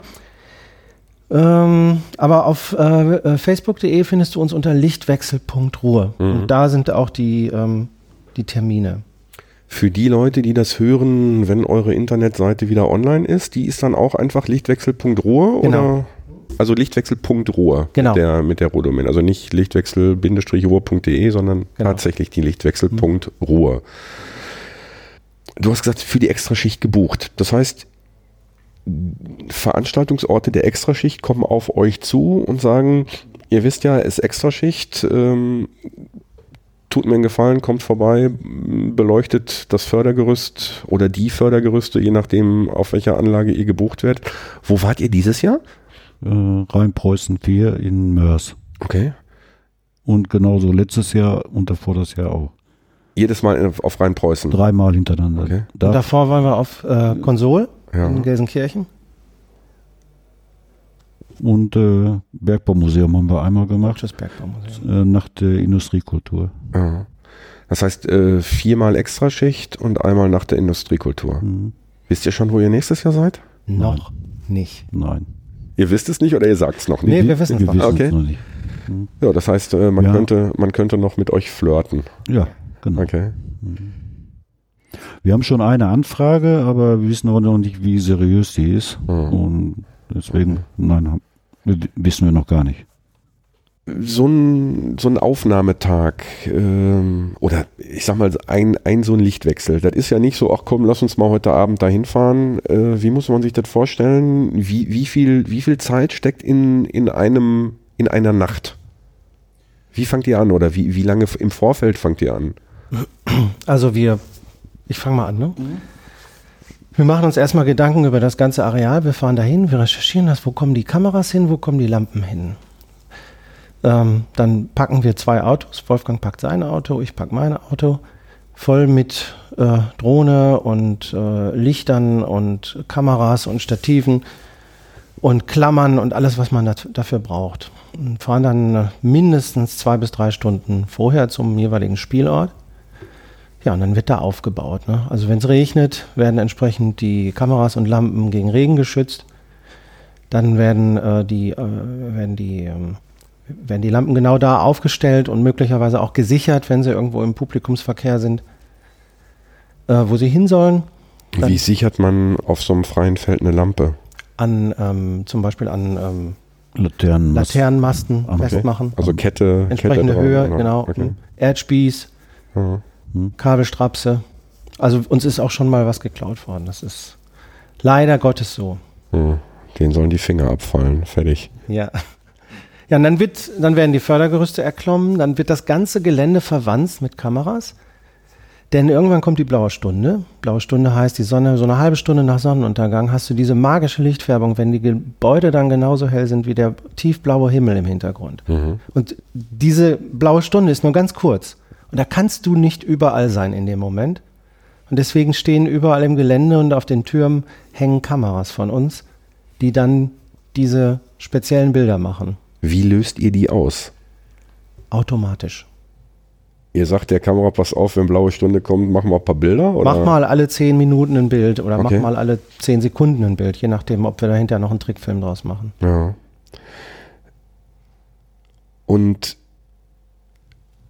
also ich hatte, ich hatte jetzt gedacht, okay, wir, ihr, ihr plant, wir machen das jetzt beispielsweise am nächsten Wochenende und wenn regnet, dann bleiben wir halt mit dem Arsch zu Hause. Äh, ist nicht. Doch, auch. Haben wir auch schon gemacht. Ja. Dann, wenn wir fest gebucht waren und dann hat es geregnet, Bergbaumuseum, Ja. hat es in Strömen geregnet, da war tropischer Regen. Ne? Das haben wir dann durchgezogen, Ja. weil wir dann sonst auch nie wieder da drauf gekommen wären. Ja. Ähm, wir haben das auch schon gehabt, da hat es geregnet, dann haben wir gesagt, komm, wir brechen ab oder so. Ja. Wir fangen erst gar nicht an. Ja. Wenn es keine offizielle Veranstaltung ist, Ja, wenn gut, es nur ja. für uns ist, dann Ja. haben wir immer noch die Freiheit zu sagen, äh, nee, heute kein Bock. Hm. Du hast gesagt, dann werden die Fördergerüste erklommen. Mhm. Ich hoffe nicht von außen einfach so da hoch, sondern ihr habt dann offiziell natürlich die Immer mit Genehmigung, Genehmigung. da drauf zu gehen. Ist dann da jemand von der Stiftung, von der Rohkohle dabei oder ähm, kriegt ihr einen Schlüssel und die sagen, ach komm, ihr macht das schon? Also wir waren das erste Mal von der Stiftung zum Beispiel, jetzt so, äh, waren wir in Zweckel gewesen. Ja. Da war irgendwann, war jemand, äh, Mitarbeiter der Stiftung mit dabei. Aber eigentlich haben wir einen Schlüssel gehabt und sind da auch schon vorher alleine draufgegangen und so. Gleiche hier auf Schlegel und Eisen. Ja. Und äh, kommt immer, immer mehr, kommt auch dieses Vertrauen, je, je länger man uns kennt. Und ja. also in der Regel gehen wir dann immer alleine, da haben wir keinen dabei. So ein Fördergerüst ist ja jetzt auch nicht unbedingt äh, mit einem hochglanzpolierten Treppenhaus in irgendeinem Bürogebäude zu vergleichen, sondern da gibt es natürlich auch natürlich irgendwelche Stolperfallen. Stolperfallen, Möglichkeiten, dass man da runterfällt, Mhm. theoretisch, oder irgendwelche ja, Handläufe, die nicht mehr ganz so fest sind. Ähm, das heißt, jetzt ist es dunkel. Nee, ihr- baut im Hellen noch auf, ne? Das heißt, ihr, ihr seht, ihr seht, was ihr, was ihr tut. Seid ihr dann auch irgendwie noch gesichert oder habt ihr, habt ihr irgendwie Geschirr, wo ihr euch einhaken müsst oder könnt oder dürft? Das teilweise, ja. ja. Und Aber ich meine, die, die, die Gerüste sind natürlich nicht für die Öffentlichkeit freigegeben, dafür sind die Geländer viel zu niedrig und ähm, äh, das sichern wir auch entsprechend. Ne? Nicht, dass auch noch andere darauf kommen. Wenn wir drauf fahren dann, und wir machen das auf eigene Gefahr und wir haben auch eine PSA, Mhm. ähm, wie das eigentlich sich auch gehört und wenn es gefährlich ist, dann, dann sichern wir uns auch, aber wir sichern das äh, Objekt dann auch dagegen, dass andere da drauf kommen. naja gut, wenn der unten die Tür auflässt, dann Genau. äh, stehen auf einmal die Leute oben. Und das drauf. machen wir wirklich ganz penibel. Ich mein, da muss man ja aber auch wirklich, also du hast vorhin vom Klinkenputzen gesprochen, da muss man aber auch wirklich Vertrauen aufbauen. Ne? Also ich glaube, äh, also ich habe schon ein paar Mal versucht, hier äh, auf den auf den Skipschacht zu kommen, ähm, auch mit äh, mit dem Dietmar Klingenburg. Ähm, das wird auch irgendwann tatsächlich nochmal möglich sein. Da habe ich schon die feste Zusage. Aber äh, ich war echt baff, ähm, weil ich habe ja zuerst, als ich euch gesehen habe, gedacht, okay, die strahlen jetzt von unten relativ aufwendig den Förderturm an. Äh, Moment, und warum ist die Seilscheibe jetzt in einer anderen Farbe? Die müssen doch da drauf gewesen sein. Und da war ich also echt baff, dass äh, ihr da so mal eben in Anführungsstrichen den Schlüssel bekommt und den, den Förderturm da be beklettern dürft. Das musst du dir war- aber auch erarbeiten, ja, ne? natürlich. dieses Vertrauen. Ja, natürlich, klar. Ja.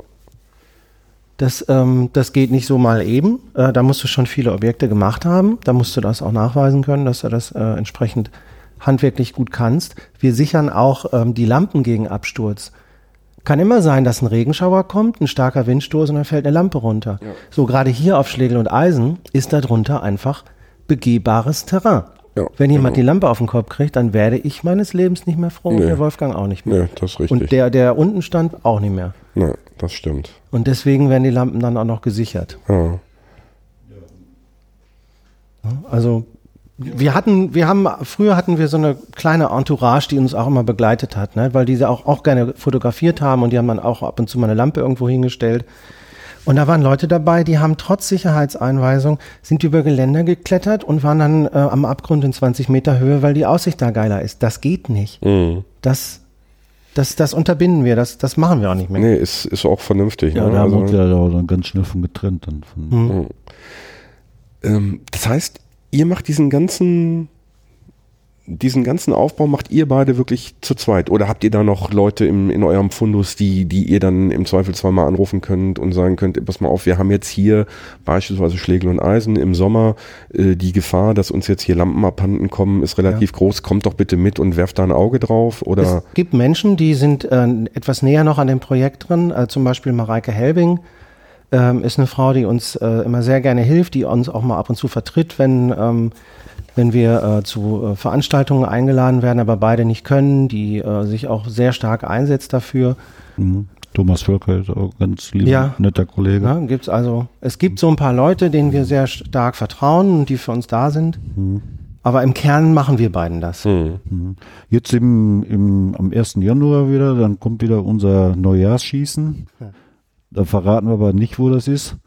Dann werden wir wieder ein Fördergerüst beleuchten. Okay. Und dann darf ja jeder in Deutschland äh, Feuerwerk abschießen am 1. Januar bis Ja. 0 Uhr. Und das werden wir dann auch tun. Hinter einem beleuchteten Fördergerüst.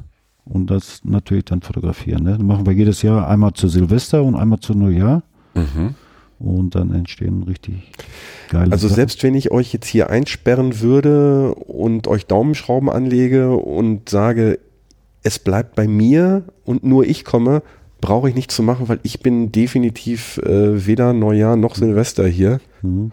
Und wir- bin gerade ein bisschen wehmütig, muss ich sagen, weil ich, äh, Wenn wir ausschalten, verrate ich dir das. nee, brauchst du nicht. Äh, Das sieht dann ungefähr so aus. warte mal, jetzt muss ich, krieg, wow. Ich zeige gerade ein Bild von Zeche Hugo Schacht 2 mit Ja, Feuerwerk dahinter. Genau. Wow, irre.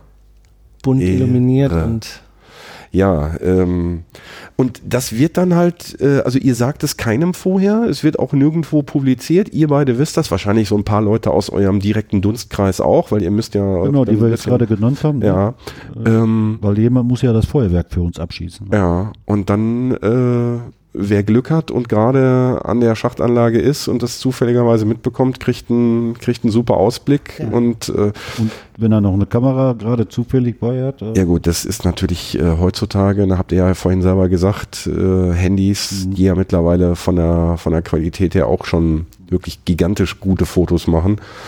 Ähm, die haben dann Glück gehabt. Die haben Glück gehabt, ne? Ja, spannend, spannend, spannend. Was habt ihr für die Zukunft noch vor? Also ihr wollt natürlich, ich denke mal, äh, ihr, ihr strebt an, irgendwann mal alle Fördergerüste. Ich hatte vorhin, bevor wir aufgenommen haben, gefragt, äh, wie viele Fördergerüste im Ruhrpott noch stehen. Da hast du gesagt, etwas über 100? Hm. Da sind dann aber auch wirklich kleine Befragungseinrichtungen dabei, nicht nur hohe Strebengerüste. Und Fördertürme natürlich auch. Ne? Ja. Nicht nur Fördergerüste, sondern Ja. auch, da ist ja der Unterschied ne? zwischen Fördergerüst, das aus Stahl gebaut wird, Und den eingehausten. und, und, und eben diesen Turm, ne? Ja. der aus Ziegel gemauert ist Ja. oder aus Beton. Wenn man über den Rhein rüberfährt, über die A42, Das ist der Schacht Gerd. linke Hand, Schacht Gerd, äh, wem gehört das Ding jetzt? Äh, das ist ein privater Besitzer und den durften wir auch schon machen, auch Okay. mit seiner Erlaubnis durften auch. Ja. Bresnica heißt der, ne? Und dann gibt's noch einen, den ich auch völlig faszinierend finde. Wenn ich jetzt sage, der hat eine geschlossene Saalscheibe, wisst ihr, welcher Ja, das sicher, ist? Ne? Niederberg 4 in Kempen, Tönisberg. Genau. Äh, da bin ich mal irgendwann ja durch, durch, durch Zufall vorbeigefahren. Warum hat der eine geschlossene Saalscheibe? Wisst ihr das? Habe ich noch nie vorher gesehen. Gibt's noch Ja, einen mit, einer, nee. mit geschlossener Saalscheibe? Also nicht im Ruhrgebiet. In Merkers gibt es noch einen mit einer geschlossenen Saalscheibe. Okay. Also Merkers in Thüringen. Ja. Den haben wir übrigens vor kurzem auch illuminiert. Haben Hab wir noch ich- gar nicht drüber geredet? Habe ich gesehen. Äh, wir sind ja nicht nur im Ruhrgebiet äh, tätig. Ja. ja wir sind Ganz- ja noch nicht zu Ende. Ich, hab, ich Ach so. wollte jetzt noch nicht zum Ende kommen. Also ich habe Zeit. Also. Ganz Europa ist eine Maulwurfswiese. Überall wird Bergbau betrieben oder wurde Bergbau betrieben. Wir waren schon in Belgien, wir waren im Saarland, wir waren in Frankreich, Im Harz. wir waren im Harz, wir waren äh, in Thüringen, äh, wir waren an der Werra, wir waren in Ibbenbüren, wir schlugen Roda, Wir schlugen Trabzon. Westerwald. Westerwald, genau. ja. Ähm, und da sind, wird überall ge, äh, gebuddelt. Wo wollen wir hin? Ähm, Schlesien, ganz großes Wehmutsziel, wo wir gerne noch hinwollen. Da wird momentan total viel abgerissen. Ähm, wisst ihr, ich muss mal eben da äh, reingrätschen, wisst ihr, ob irgendwie noch geplant ist, dass von den Türmen, die im Ruhrpott stehen, also, oder vor allen Dingen von den Gerüsten, äh, ob da noch irgendeins fallen soll? Bestimmt. Auguste Victoria, 8 Ja. zum Beispiel. Sollen wir uns da anketten? Ich möchte nicht, dass noch irgendein Turm fällt. Ich hatte, ja schon Wäre mal, ich dabei? ich hatte schon mal die Idee, und zwar gibt es hier in Recklinghausen den, das Fördergerüst von Recklinghausen 2. Das steht in einem riesen Park, ähnlichen Gelände. Das ist das Ding mit den beleuchteten, genau. äh, mit der beleuchteten Seitscheibe, ne? Ja. Mhm. Und ich hatte, ich hatte mal so die Idee, ne, Fördergerüste, die abgerissen werden sollen, wie Auguste Victoria, ne, die abzutragen und dann da in unmittelbare Nähe wieder aufzustellen, dass wir dann äh, so, ein- so ein Fördergerüstpark haben, wie, Genau. wie, so, ein, äh, wie so ein Freilichtmuseum, Ja, wo man so, so ähnlich wie Sinsheim, wo dann die, die Genau. Concorde und die, was weiß ich, was nicht alles steht. Ja. Äh, ne? ja, Und dann könnte man ja da drumherum irgendwas so, ähm, mit Bergbau ein bisschen was aufziehen oder so, dass auch wieder ein bisschen Geld eingespielt wird. Ein Bergbaumuseum oder irgendwas. ja, so. könnte man mit Sicherheit tun. Ne? Weil es gibt ja so- hier so, äh, so alte Bauernhäuser, die eigentlich abgerissen werden sollen. Die Ja. hat man dann in so einem Freilichtmuseum in Hagen oder so. Ja, da ja. äh, an einer Stelle wieder aufgebaut. Ne? Ja, ich möchte eigentlich nicht, dass noch irgendein Fördergerüst fällt. Warum? Und Ich da mein, kommen wir eigentlich zu der Frage, warum machen wir den ganzen Zauber eigentlich? Erzähl. Ja. Ähm, ja, das ist, ähm, ja, wie soll man das? Heimatliche Verbundenheit klingt immer so nach Musikantenstadel. Ja, aber wir wollen die Sinne schärfen, auch für den Leuten, ne, was sie für schöne Sachen vor der Tür haben. Einfach, ne? Ja, und vor allen Dingen, es ist, es sind oder es werden in naher Zukunft die letzten sichtbaren Zeichen, neben den Halden, klar, die werden wir, die werden wir für alle Ewigkeit haben, aber es werden die letzten sichtbaren Zeichen einer Ära sein. Ja. Ne? Diese Ära geht jetzt dieses Jahr zu Ende und ähm, ich sag mal, so ein, so ein Fördergerüst äh, ist in erster Linie hoch Mhm. und nicht, hat keine, keinen exorbitanten Platzbedarf von der Grundfläche her. Ähm, wenn ich mir jetzt dieses Gelände so angucke, hier haben, ihr wisstet bestimmt, wann ist der, der Schacht äh, 3 gefallen? 2013. Schacht, Schacht 7. Äh, Schacht 7 gefallen? 2013. 2013. 2013. Der hat sich tapfer gewehrt. Ja, ja, die, ich weiß, der ist hinterher dann umge, Umgerissen. wurde. umgerissen worden, ne, genau. Ähm, Obwohl der Sprengmeister, die arme Sau, ne, hat alles richtig gemacht. ja, Der ist nur, die haben da so eine Schneidladung an, an den Schrägschützen angebracht. ja, Und der hat die auch komplett durchschnitten, aber der ist genau wieder auf die, drauf gelandet, wieder Ja. auf diese Schnittfläche ne, und ist natürlich dann stehen geblieben. die, wenn ich mir jetzt überlege, hier würden drei Fördergerüste auf dieser Fläche stehen. Äh, Es wäre, es wäre einfach schön. Und Es wäre ich sag mal, dieser Platzbedarf, natürlich hat er eine Grundfläche und natürlich muss so ein Ding auch instand gehalten werden und so weiter.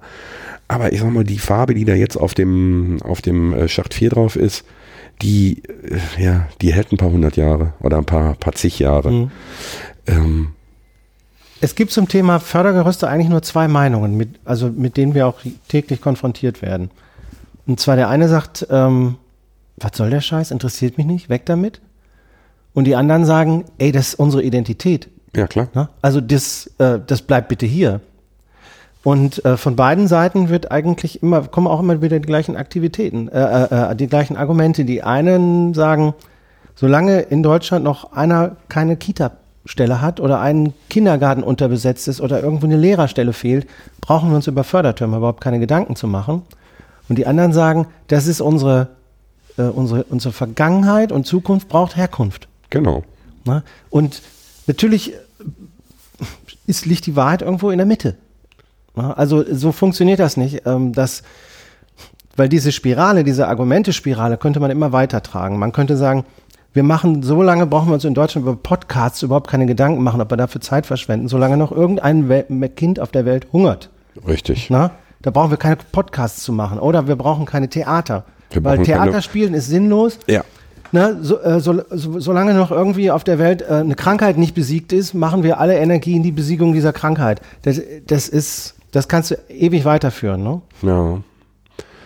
Ähm, ja, ich meine, gut, ich gehöre natürlich, wie ihr auch, zu den Vertretern der Fraktion, die sagt, äh, lass die Dinger stehen, weil wenn die einmal weg sind, die baut ja keiner wieder auf. Ne? Und äh, ich glaube, es wird äh, nicht nur in Deutschland, sondern weltweit Geld für, für Dinge ausgegeben, die wesentlich, wo man wesentlich eher dran sparen könnte. Ne? Ich meine, wenn die Welt ich weiß nicht, eine Woche lang äh, keine Rüstungsgüter produziert, äh, dann haben wir alle Kindergartenplätze und Altenheimplätze der Welt finanziert.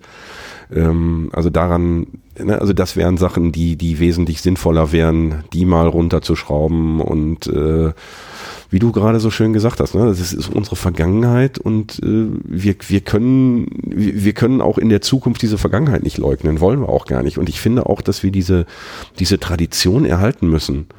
Und da, da müssen wir, müssen wir alle, müssen wir alle was für tun. Und es darf nicht, es darf nicht darauf hinauslaufen, dass irgendwann Zollverein und äh, Bergbaumuseum Bochum die letzten beiden Fördertürme sind. Also, Ja. also zum Anketten treffen wir uns dann. Aber bitte mit Beleuchtung und entsprechenden Fotos. Ne? Ja, die dann, gerne. äh, dann nehmen wir die Bilder noch mit rein. Die können das dann schön plakativ auf die erste Seite bringen, wie wir dann an dem Fördergerüst angenagelt sind. Genau. Fördergerüst angenagelt hat irgendwie so ein bisschen was Sakrales. Genau. Ja, äh, da sind wir wieder bei Kathedralen des Ruhrgebiets. Genau, Ne? ja. Kathedralen im Revier. Ähm, du hast gesagt, Schlesien ist ein Traum. Ja, das wäre ein Traum, weil erstmal Polen so ähm, von der, ähm, ich glaube von der, von der Panoramafreiheit, also wie man da Fotografien machen darf, äh, nicht so ganz einfach ist. Das ist, glaube ich, so ähnlich wie in Frankreich. Frankreich, da darfst du nicht einfach irgendwie fotografieren, vor allen Dingen keine Industrieanlagen. Dann ähm, war das ja immer so ein Teil früher von Deutschland und ist dann nicht mehr, ist dann ganz lange aus dem Fokus gerückt und jetzt halt wieder erreichbar. Dadurch, dass die Grenzen halt in Europa geöffnet sind. Und dann ist es so ein, so, ist es irgendwie das, ist ein, der kleine Bruder vom Ruhrgebiet, ne? Richtig, genau. Ja. Ruhrgebiet oder im Ruhrgebiet äh, haben ja auch viele Kumpel aus der Region dann hier gearbeitet, sind hier sesshaft geworden. Man findet es heute noch in vielen Namen. Ne? Alles, was so mit SKI endet. Äh, also auch der Ruhrpott wäre nicht der Ruhrpott, wenn, wenn die Kumpel damals nicht aus den oberschlesischen und, und schlesischen Revieren hier hingekommen wären. Ne? Und bis heute ja auch kommen. Gut, Kumpel jetzt nicht mehr, aber es ist ja schon so ein, ein bunter, ein bunter Mix hier. Habt ihr da schon Kontakte zu? Habt ihr da? Mm Leider nein. Nein. Okay. Ähm, Gleiches Spielchen haben wir Spanien, so ein Bergbaugebiet. Und zwar in der Nähe von Cartagena. Da gibt's, also habe ich jetzt bei Google Earth gefunden, über 100 verlassene Bergwerke okay. in den Bergen. Ähm, und da wurde seit, seit der Römerzeit äh, so Blei-Zinkerz abgebaut. Mhm. Und dann sind dann irgendwann mal die, in den 50er oder 60er Jahren die Preise so im Keller gegangen, ne, dass sie so von heute auf morgen alles liegen lassen haben und stehen lassen haben. Und das ist in den Bergen. Und dann haben die alles verlassen und, und jetzt verfallen die so nach und nach. Und das sind alles so kleine Bergwerke, aber die sehen total klasse aus. Ne? Wann fahren wir nach Spanien, Jungs? Also ich, also ich würde gerne, musste natürlich immer ein bisschen Rücksicht auch auf den Arno nehmen, weil er ja noch äh, bis vor kurzem dann auch gearbeitet hat und, und, Jetzt hört sich jetzt an, wenn du Rentner wärst. und, Selbstständig. ja, und jetzt ist er selbstständig, jetzt hat er wahrscheinlich noch weniger Zeit. ja, oder mehr, so wie ich. Du konntest einen Podcast anfangen jetzt. Aber, Stimme hasse. Aber äh, ist nicht aus dem Sinn, also nicht vergessen. Ne? Also das würde ich auch gerne. Ja. Also ich habe, ähm, ich weiß nicht, kennt ihr die Jungs vom Montankommando hier aus Gelsenkirchen, den, Äh, den Norbert Nowitzki und Co. Ja. Die waren ja, den Norbert habe ich ja schon mehrfach in der Sendung gehabt, der ist auch immer ein, ein, äh, ein Unikum. Ja. gern gesehener Gast. Ja. Ich habe den letzte Mal gesehen jetzt auf äh, Zeche Nachtigall zur Lampenbörse. Hm. Und äh, da waren auch Hörerinnen von mir da unter anderem und äh, da hat der, der, der Typ hat eigene Visitenkarten. Hallo Norbert, ich weiß, du hörst das. Ich will, ach, eine Visitenkarten, Autogrammkarten. Ich will so eine Autogrammkarte von dir. Markus Äh, auch- Markus Liebetraut, Ja. genau. Ja, die, der Markus und äh, Norbert waren ja für mich äh, als Team Kohlenpott äh, bei der Veranstaltung Danke Kumpel.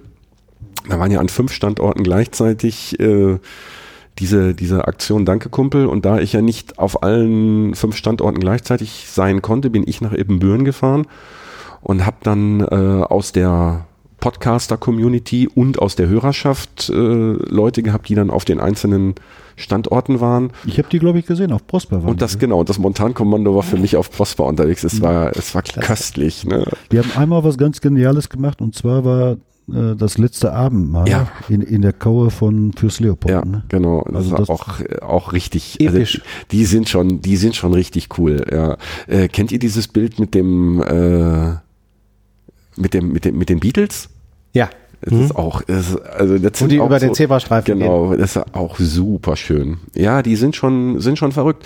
Und die waren ja in, äh, in Polen in der Grube Guido. Ja. Äh, Das ist ein hatten- Besucherberg. Genau, ist ein Besucherbergwerk. Also eventuell kriegt ihr da über die noch einen Kontakt, weil ich weiß, dass die von denen eingeladen wurden. Also nur mal so im Hinterkopf behalten.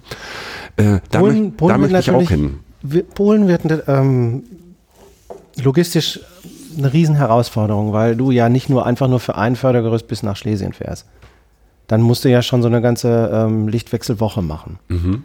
Wir waren jetzt eine Woche lang ähm, an der Werra. Das ist äh, südlich von Kassel an der Grenze zwischen Hessing, Hessen und äh, Thüringen. Da hat die K&S AG äh, 125 Jahre Kalibergbau an der Werra gefeiert und wir waren eingeladen, da einen Lichtparcours zu machen. Das heißt, jeden Abend zwei äh, Schachtstandorte. Jetzt ähm, muss man sich als Hörer dieses Podcasts, dieses Gebiet nicht so vorstellen, als wenn da so ein kleiner, kleiner, feiner ähm, irgendwas Bergbau ist, sondern da sind Fördergerüste, da legst du die Ohren an. Und alles, was bei uns schwarz ist, ist da weiß.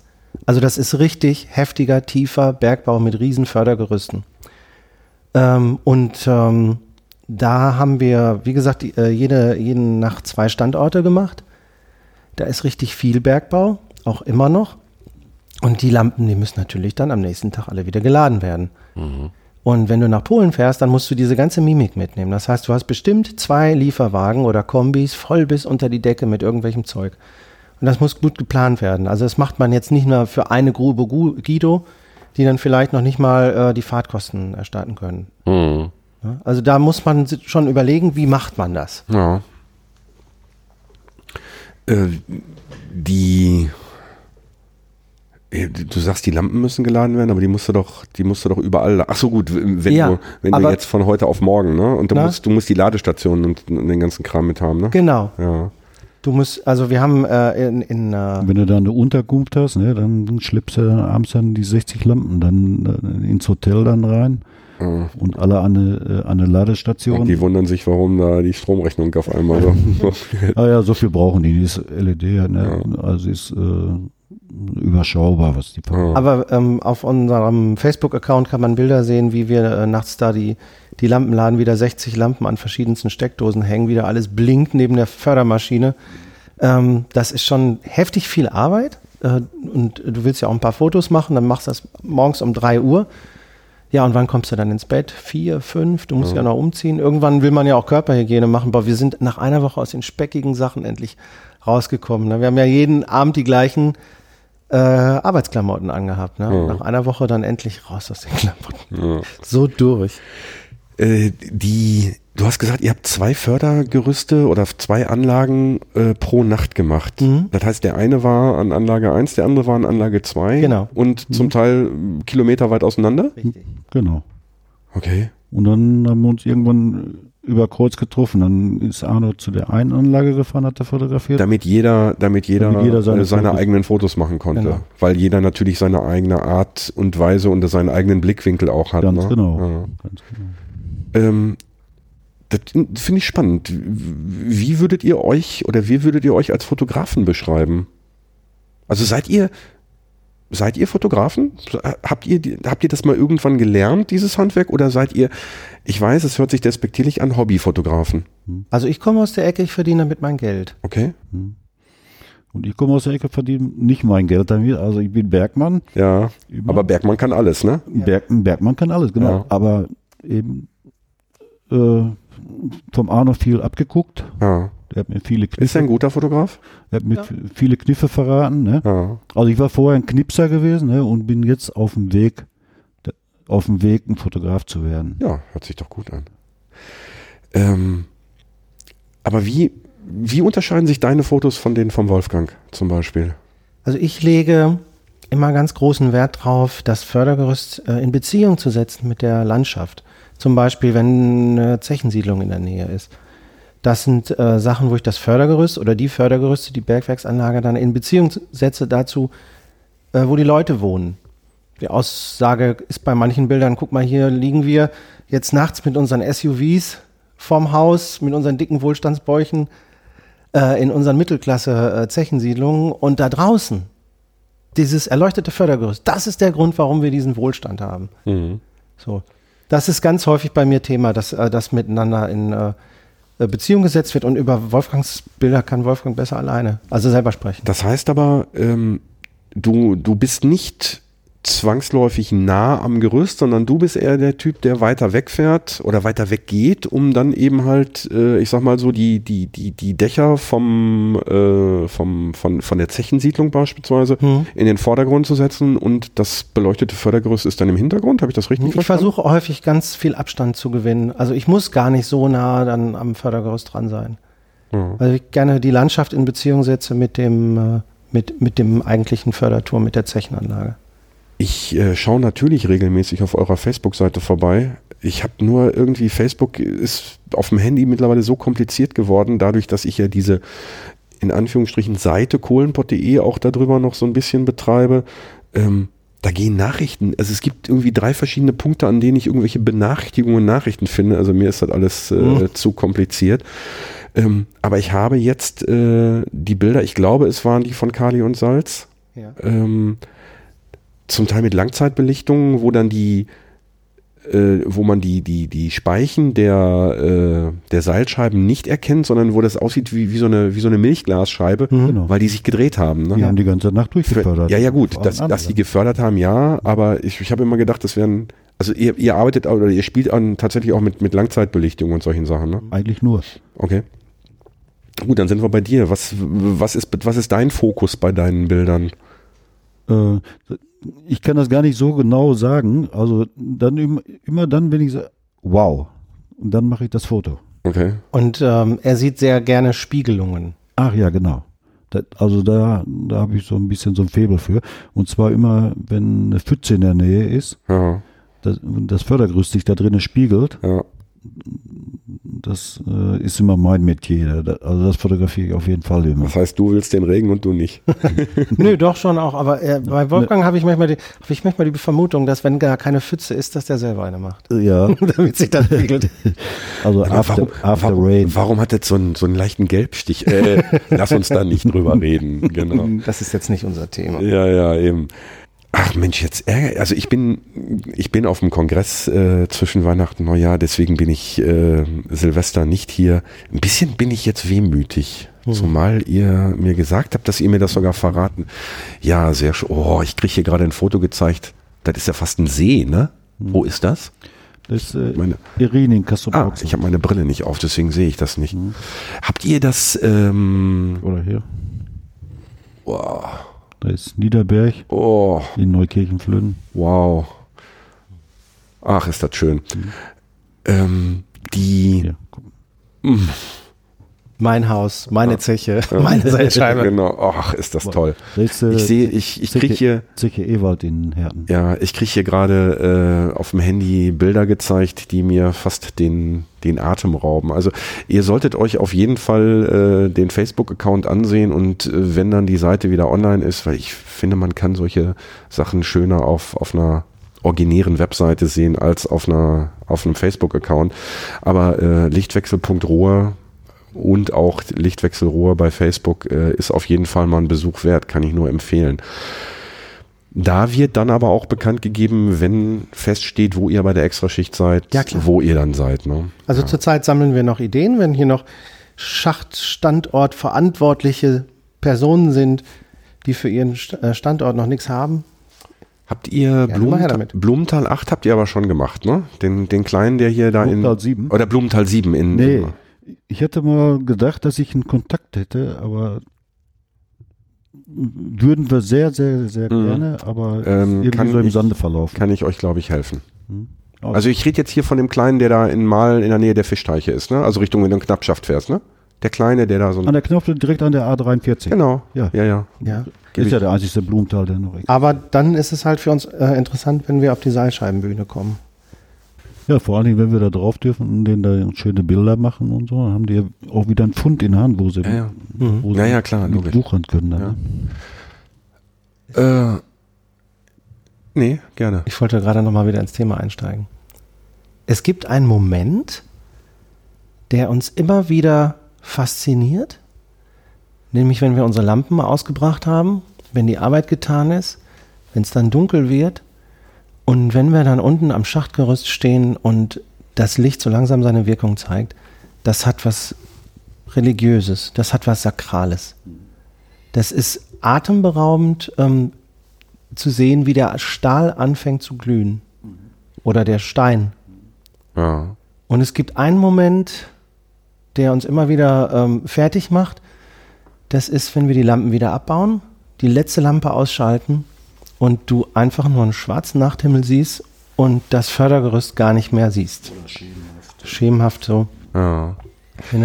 Ja, ich muss auch sagen, also das hat mich ja total geflasht. Ich, ich war ja völlig unvorbereitet. Ich mein, wenn ich auf der Seite gesessen hätte, wo ihr jetzt sitzt, dann hätte ich wahrscheinlich schon im Vorfeld bemerkt, dass sich da gerade was tut. Aber als ich dann rauskam und also wenn man das Gebäude verlässt, dann sieht man so das obere Drittel, das obere Viertel des, des, äh, des Skipförderschachts. Ich habe gedacht, Mensch, was, ist das? Warum, warum leuchtet der Schacht? Und dann habe ich zunächst mal gedacht, dass die, weil der, der Schacht ist ja jetzt gerade aktuell eingerüstet, wird saniert, kriegt also neue Farbe und kriegt dann ja auch eine Beleuchtung. Ich weiß gar nicht, ob ihr das wisst, dass Ja. der illuminiert wird, dauerhaft. Wurde irgendwie so ein Wettbewerb. Ja, genau. Ich habe, na gut, ist ein anderes Thema. Hm. Und habe gedacht, dass die da eventuell gerade jetzt irgendwie ein bisschen versuchen, Licht zu setzen, um da noch mal so ein bisschen noch was dran zu feilen oder was auszuprobieren. Und als ich dann um die Ecke kam und das Ding wirklich in, in voller Pracht erleuchtet gesehen habe, ich musste leider los, weil wie gesagt, ich, am nächsten Morgen um vier ging es dann in den Urlaub. Ich glaube, ich hätte mich da, am liebsten hätte ich mich da hingesetzt und äh, hätte die ganze Nacht eurem Treiben zugeguckt. Also das war so faszinierend. Hattest du ja gesagt an dem Abend. Ja, ja, genau. Das Also- machen wir ein andermal. ja, also da möchte ich, äh, hätte hätte ich jetzt gleich im, äh, bei, bei ausgeschaltetem Mikro drum gebeten. ich würde euch, ich würde euch wahnsinnig gerne mal begleiten. Als Showpraktikant. N- Als was auch immer, als, als, als, äh, als Schlepper, als Träger. Ich verspreche auch, ich nehme nicht mal ein Handy mit oder ich mache keine Fotos. Doch, kannst du. Ähm, und vor allen Dingen, ich rede da nicht drüber und ich schlachte das nicht aus. Aber das würde mich tatsächlich mal interessieren, weil ähm, jetzt, als ich gerade davon geredet habe, haben sich so ein bisschen die Nackenhaare gesträubt, als ich daran gedacht habe. Und das tatsächlich mal so vom Anfang über die blaue Stunde oder übers langsam dunkle werden, über die blaue Stunde bis zum Ende zu begleiten, äh, wäre ich echt, wäre ich echt dran interessiert. Also das würde mich, würde mich freuen, wenn wir uns heute nicht zum letzten Mal sehen. Ähm, es gibt noch eine Auffälligkeit bei dir. Ich weiß nicht, ob du drüber reden magst. Wo ist denn der geblieben? Unter Tage.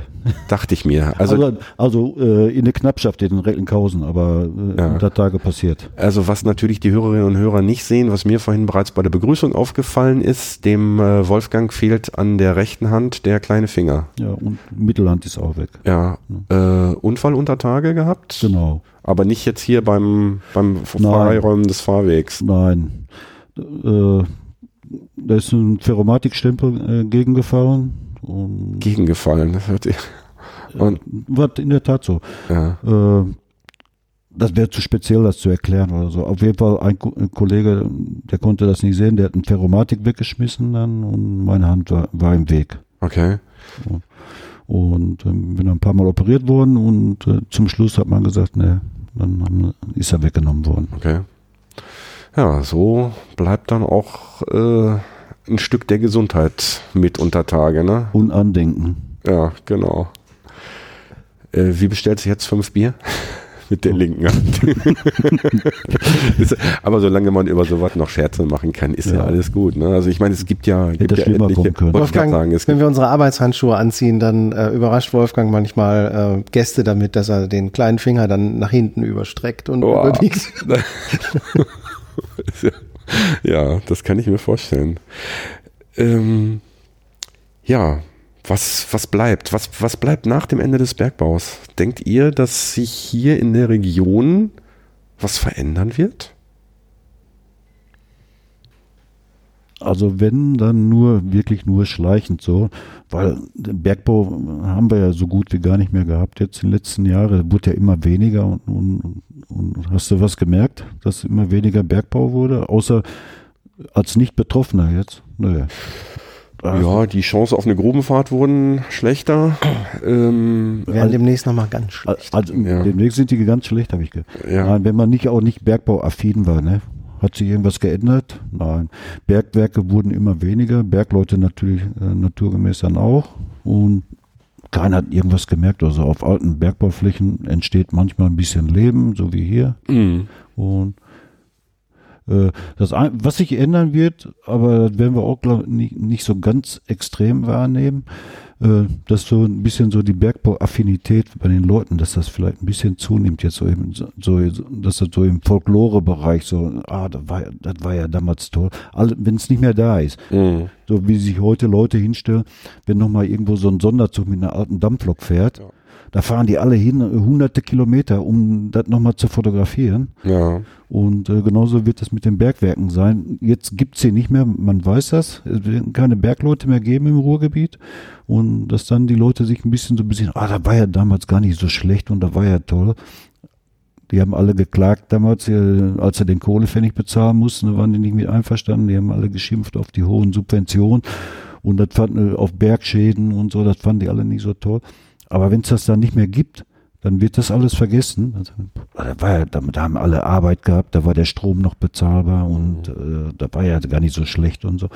Also das wird ein bisschen zunehmen, so hier, so, so die, dass nicht vergessen wird, dass hier mal Bergbau war, aber ansonsten. Kohlepfennig ist jetzt gerade mal ein schönes Stichwort. Bin ich vor zwei Tagen noch drauf angesprochen worden. Ich habe mal irgendwann gesagt, dass ich zum Kohlepfennig, zu den Subventionen nochmal eine eigene Sendung machen will. Das habe ich nie geschafft, weil ich habe es dann auch irgendwann aus dem Hinterkopf verloren und habe mich da auch nicht eingelesen. Kannst du irgendwie mit zwei, drei Sätzen erklären, was das war? Ja, Kohlepfennig äh, wurde von den Stromkunden bezahlt. Also so, so, mit, so mit so ein bisschen gefährlichen Halbwissen. Ja, alles ne? gut. Also die, Passt. Stro die Stromkunden, die haben auf ihre Rechnung, das waren das war gar nicht so viel, zwei Mark irgendwas oder so, haben die diesen Kohlepfennig auf ihre Stromrechnung drauf bezahlt. Und dann hat irgendjemand dagegen geklagt und dann hat das Bundesverfassungsgericht gesagt, dass das, äh, dass das nicht rechtens ist.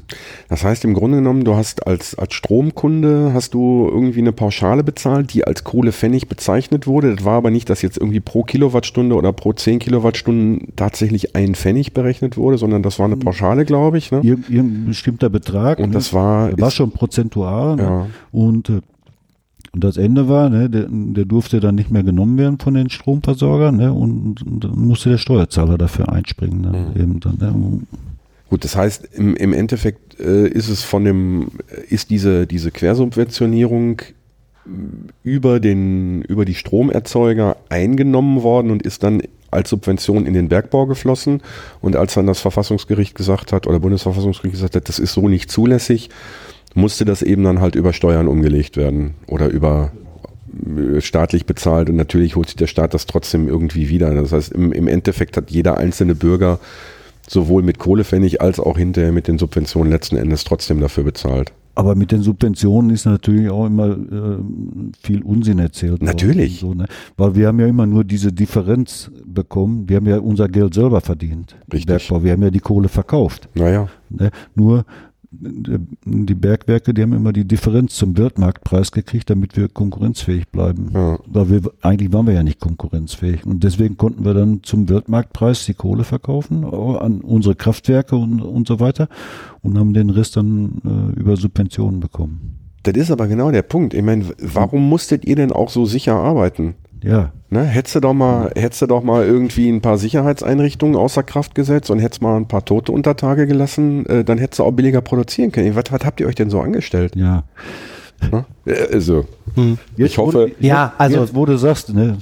ja, ja, das ist, aber gut. Viel Kokolores. Ja, Vor allen Dingen die, äh, die Jungs in Bayern, die immer wieder auf Nordrhein-Westfalen schimpfen, ähm, die haben am meisten von der Kohle profitiert und ähm, Bundesrepublik Deutschland ist ein föderaler Staat, das heißt, der eine steht für den anderen ein. Wir haben viele, viele Jahrzehnte für die Bayern eingestanden und dann kann man auch mal ein bisschen Solidarität erwarten. Denke umgekehrt. ich, Und denke ich auch. Jetzt ist die Sache ja na- nach 50 Jahren auch beendet. Kann man zustehen, wie man will, aber ist so und jetzt geht es weiter. Hm. Hatten wir übrigens gestern gehabt, ne? Hm? 50 Jahre Ruhrkohle, ne? Ja. Gestern bei der Gründungstag. Vorgestern. Oder 68, vorgestern, ja. ne? Vorgestern, ja. Habe ich auf dem Weg äh, zu methodisch inkorrekt nach Düsseldorf, habe ich das noch gehört. Da war es nämlich im Zeitzeichen. Ah, hm. Genau, vorgestern, vor 50 Jahren ist die Rohkohle AG gegründet worden. Ja, Wahnsinn. Also Naja. es geht, es geht echt eine, es geht echt eine Ära zu Ende, ne? Naja, und dieses Geld, von, äh, was dann eben an Subventionen gezahlt wurde, das darf man auch nicht vergessen. Ne? Das ist ja wieder alles eins zu eins wieder zurückgeflossen in den Kreislauf. Äh, an Löhne, an. Du hast das an, nicht unterm Kopfkissen liegen. Nee, nee, das wurde an, an Löhnen ausgezahlt. Ja, äh, natürlich. Sozialversicherungen Ja. wurden davon bezahlt. Und davon Handwerksbetriebe haben wieder deine, Aufträge bekommen. genau, deine Löhne, also das, den Lohn, den du bekommen hast, den hast du wieder in Lebensmittel umgesetzt und in Genau. Auto und in Sprit und was weiß ich was nicht alles. Genau. Ja, Es ist ähm, eine politische Entscheidung. Man hat sich dafür entschieden, ähm, dass man eine Region einfach nicht verarmen lässt, sondern planmäßig und strategisch den Bergbau zurückfährt. Ja. So, das ist eine Sache. Äh, die die äh, Landwirtschaft kriegt jedes Jahr deutlich mehr Beihilfen. Ja. Da redet kein Mensch drüber. Ja gut, die brauchten, die braucht man ja auch, ne? Du musst ja, du musst ja essen, du musst ja Brot essen und und und. Ach so, äh, heizen müssen wir auch, Strom brauchen wir auch. Ja, Ja, ja. ja. Ja. gut, aber ähm, ja, Getreide können wir auch in den USA kaufen. ja, ja, ja, das ist aber ja. Aber lass uns dieses Fass heute nicht noch aufmachen. Nee, nee, Die, du hast damit angefangen. Ja, ja, ich natürlich habe ich damit. Ja, nein, aber das ist äh, es. Ich sag mal, je weiter das dem Ende zugeht. Mhm. Und ich betone jetzt nochmal, was ich in den ganzen letzten Folgen, wo ich immer wieder an diesem Fass gekratzt habe, auch schon gesagt habe. Ja, ich bin der Meinung, dass wir nicht auf unendliche Zeit äh, fossile Energiestoffe einfach verheizen sollten ganz klar. Aber Würde so, auch gar nicht gehen von den nee, Vorräten her. Ja gut, aber wir hätten ja noch für ein paar hundert Jahre. Ja. Aber ähm, wir, wir, haben auch nicht mehr so viel Zeit. Äh, also ich möchte eigentlich auch, dass das am, am liebsten wäre mir, wenn, wenn morgen jemand mit dem Ei des Kolumbus um die Ecke kommen würde und würde sagen, hey, wir brauchen, wir brauchen keine fossile Energie mehr.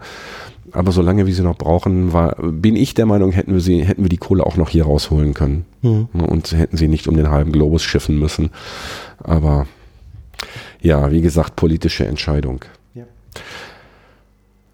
Bergbau ist ja, ich sag mal, ihr habt gerade gesagt Kupfer und Kali und Salz und so weiter. Ähm, habt ihr auch fotografiert? Habt ihr mal so einen so einen Braunkohlebagger illuminiert und fotografiert? Nee. Reizt euch das? Nee. Nee. Warum nicht? Tagebau. Ist also euch geht's wirklich um den, um den Tiefbergbau, um die, ja. um die Fördergerüste. Mhm. Das heißt, ihr würdet auch ein, ein Stahlwerk beispielsweise, wenn euch einer sagt, hier, ja, doch. ach so, das ist wieder was anderes. Ja. Ne? Nein, wir würden auch einen Braunkohlebagger erleuchten, aber es, es steht halt nicht äh, auf Top 1 auf unserer Agenda. Mhm.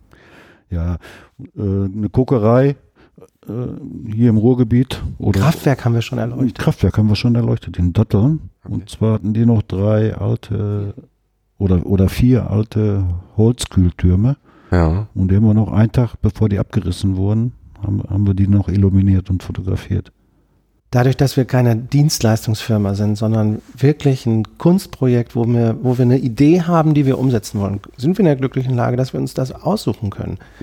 Wenn jetzt da jemand sagt, können Sie bei uns die Bank äh, über die Weihnachtsfeiertage illuminieren, sagen wir, nee, das hat nichts mit, mit der Montanindustrie zu tun. Mhm. Oder eine Kirche oder so. Das ist nicht unser, das ist einfach nicht unser künstlerisches Profil. Bei uns geht es um die Montanindustrie. Mhm.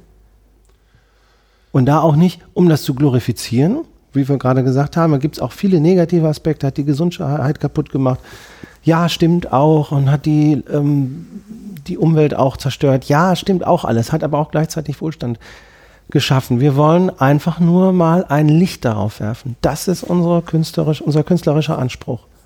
Ein Licht auf etwas werfen. Hm. Du hast gerade gesagt, Montanindustrie ist euer, ist euer Ding. Das heißt also wirklich Kokerei, Stahlwerk, Kraftwerk, Kraftwerk, Bergwerk, das gesamte drumherum. Mhm. mhm. Vielleicht noch im Kanal eine Schleuse, ein Schiffshebewerk.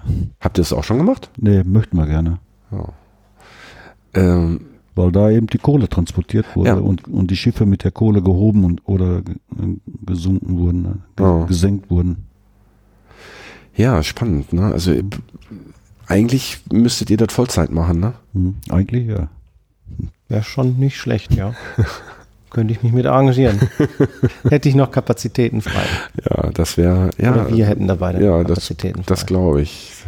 Ja, und dann, ähm, es gibt ja, es gibt ja auch glücklicherweise noch, noch sehr viele Städten im Ruhrgebiet, die sich noch anbieten würden. Ne? Hm. Aber ist ja auch so, ne, äh, ich glaube, so wie das jetzt im Moment läuft mit uns beiden und so, ist das auch völlig okay, weil wir es Vollzeit machen würden, dann wird das auch irgendwie vielleicht irgendwann mal zur Routine verkommen oder so. Ne? Ja. Ach, scheiße, schon wieder dahin und so. Ne? Und so macht das bis heute immer noch Spaß. Und eben, weil wir es nicht dauernd machen oder so. Ne? Und, und in jeder Lichtwechsel ist eigentlich immer was Besonderes. Ihr habt gesagt 134. In welcher Zeit? Seit wann macht ihr das genau? Vier Jahren. Seit vier Jahren. Das heißt, äh, mal eben schnell rechnen. Das sind 25, sind 35 pro Jahr. Das heißt, ihr seid fast jedes Wochenende unterwegs? Am Anfang war ein bisschen schlimmer gewesen. Also wir haben jetzt ein bisschen runtergefahren. Da sind wir zweimal die Woche oder dreimal die Woche gefahren. Ne? So im, im, im, zweiten Jahr hier, 2015. Da haben wir, glaube ich, 52 Lichtwechsel gemacht. Ja. Wir brauchen jetzt auch nicht zum vierten oder fünften Mal dieselbe Schachtanlage nochmal zu machen. Also bei manchen, manche sind ausgekohlt oder ausfotografiert, ne, manche ja. Standorte. Mhm. Die haben wir dann stillgelegt. Was war eure, euer Highlight? Euer, oder ihr werdet wahrscheinlich nicht beide das gleiche Highlight genommen. Was war dein persönliches Highlight, Arno? Ähm, Ebenbüren. Laufendes Bergwerk, Wasserturm illuminiert, beide Fördergerüste ähm, im laufenden Betrieb. Access all areas, wir konnten überall hin, wir hatten einen Aufpasser an unserer Seite, der uns alles ermöglicht hat, auf die Aufbereitung drauf, Kameras überall. Ähm, ich glaube, wir haben an dem Abend irgendwie 40 oder 50 Gigabyte Daten nur an Fotografien erzeugt. Ähm, rumhampeln an den laufenden Seilscheiben, Ehr Ehrfurcht vor, vor dieser Macht und Energie. Also wenn ich da in die Seilscheibe reingefallen wäre, das hätte der Fördermaschinist unten noch nicht mal mitbekommen. Er hätte auch nicht mal geruckelt. Ja, der hätte es nicht mal zucken gehabt. Ja. Ja. Und ähm, das war einfach, das war krass. Also wirklich ein förderndes Steinkohlebergbau, äh, Steinkohlebergwerk zu illuminieren. Das Vertrauen, für mich war das mein Highlight. Hm. Also ich will das gar nicht so klassifizieren. Ich hatte mehrere, aber welches an erster Stelle oder an zweiter, mhm. dritter, weiß ich nicht. Also auch Ebenbüren. Wollte ich gerade sagen, ich habe jetzt nach der, nach der Schilderung habe ich gedacht, das kann bei dir auch nur Ebenbüren sein, weil. Mhm. Aber auch Auguste Victoria. Oh ja, scheiße, habe ich ganz vergessen. Haben wir Schacht 8 und, und Schacht 3,7. Ja. Während des Betriebes noch durften wir die auch machen, aber das war fast genauso emotional auch für mich wie eben Büren eben, weil der Opa da gearbeitet hat und ich dann zurückgekehrt bin, dann 80 Jahre später. Äh, aber auch äh, AV, weil ich da gearbeitet habe, mhm. auf beiden Fördergrößen, da auch während die Saalscheiben sich gedreht haben und so. Das war auch nochmal, und Bergbaumuseum hat, mhm. war für mich ein Highlight gewesen. Größte Fachmuseum der Welt und ja. wir, wir durften das illuminieren. Ibbenbüren, also ich war ja jetzt zum, zur Aktion Danke Kumpel erstmals auf diesem Gelände und ich kann mich auch nicht erinnern, dass ich da vorher schon mal dran vorbeigefahren bin. Was mir bei der Anfahrt auf das Gelände sofort aufgefallen ist, ist, dass dieses Bergwerk völlig anders aussieht als die Bergwerke, die wir hier so kennen. Mhm verputzte Gebäude, mhm. äh, ganz ungewöhnlich für, für einen Rohrpott. Also hier hast du im Regelfall ja diese roten Klinker. Ziegel und, und, und Klinkerbauwerke. Ähm, mhm. ähm, grau gestrichene Fördertürme. Habt ihr das auch so empfunden oder kennt ihr das noch von irgendeiner anderen Schachtanlage? Ihr habt natürlich wesentlich mehr gesehen als ich, aber ähm, und ich habe dann natürlich jetzt auch erst in diesem Jahr so ein richtiges Auge für bekommen, so dass mir so Sachen, diese geschlossene Seilscheibe da, die wäre mir wahrscheinlich vor zwei, drei Jahren gar nicht aufgefallen. Ähm, aber habt ihr, habt ihr das auch so empfunden, dass es da so einen krassen architektonischen Unterschied gibt zwischen diesen Schachtanlagen? Ich empfand den jetzt nicht als so krass, aber Ebenbüren hat als Bergwerk in der Stadt und Region Ebenbüren schon einen anderen Stellenwert als die Bergwerke bei uns. Bei uns sind die immer nur so zentraler Punkt des Stadtteils. In Ebenbüren ist das die, die, die Landmarke eigentlich für das gesamte Tecklenburger Land. Mhm. Da sind die alle mega stolz drauf. Und das, äh, das sagen alle Ebenbürner auch. Da gibt es auch, glaube ich, in Ebenbüren kaum zwei Meinungen, so wie bei uns. Ah, das sollen sie abreißen. Und die anderen sagen, ey, nö, das bleibt stehen, das ist unsere Geschichte. In Ebenbüren ist das ganz klar, das ist unser Bergwerk. Mhm. Und diese Verankerung der Leute mit ihrem Bergwerk, diese Verbundenheit, die ist sogar noch, finde ich, ein bisschen krasser als im Ruhrgebiet.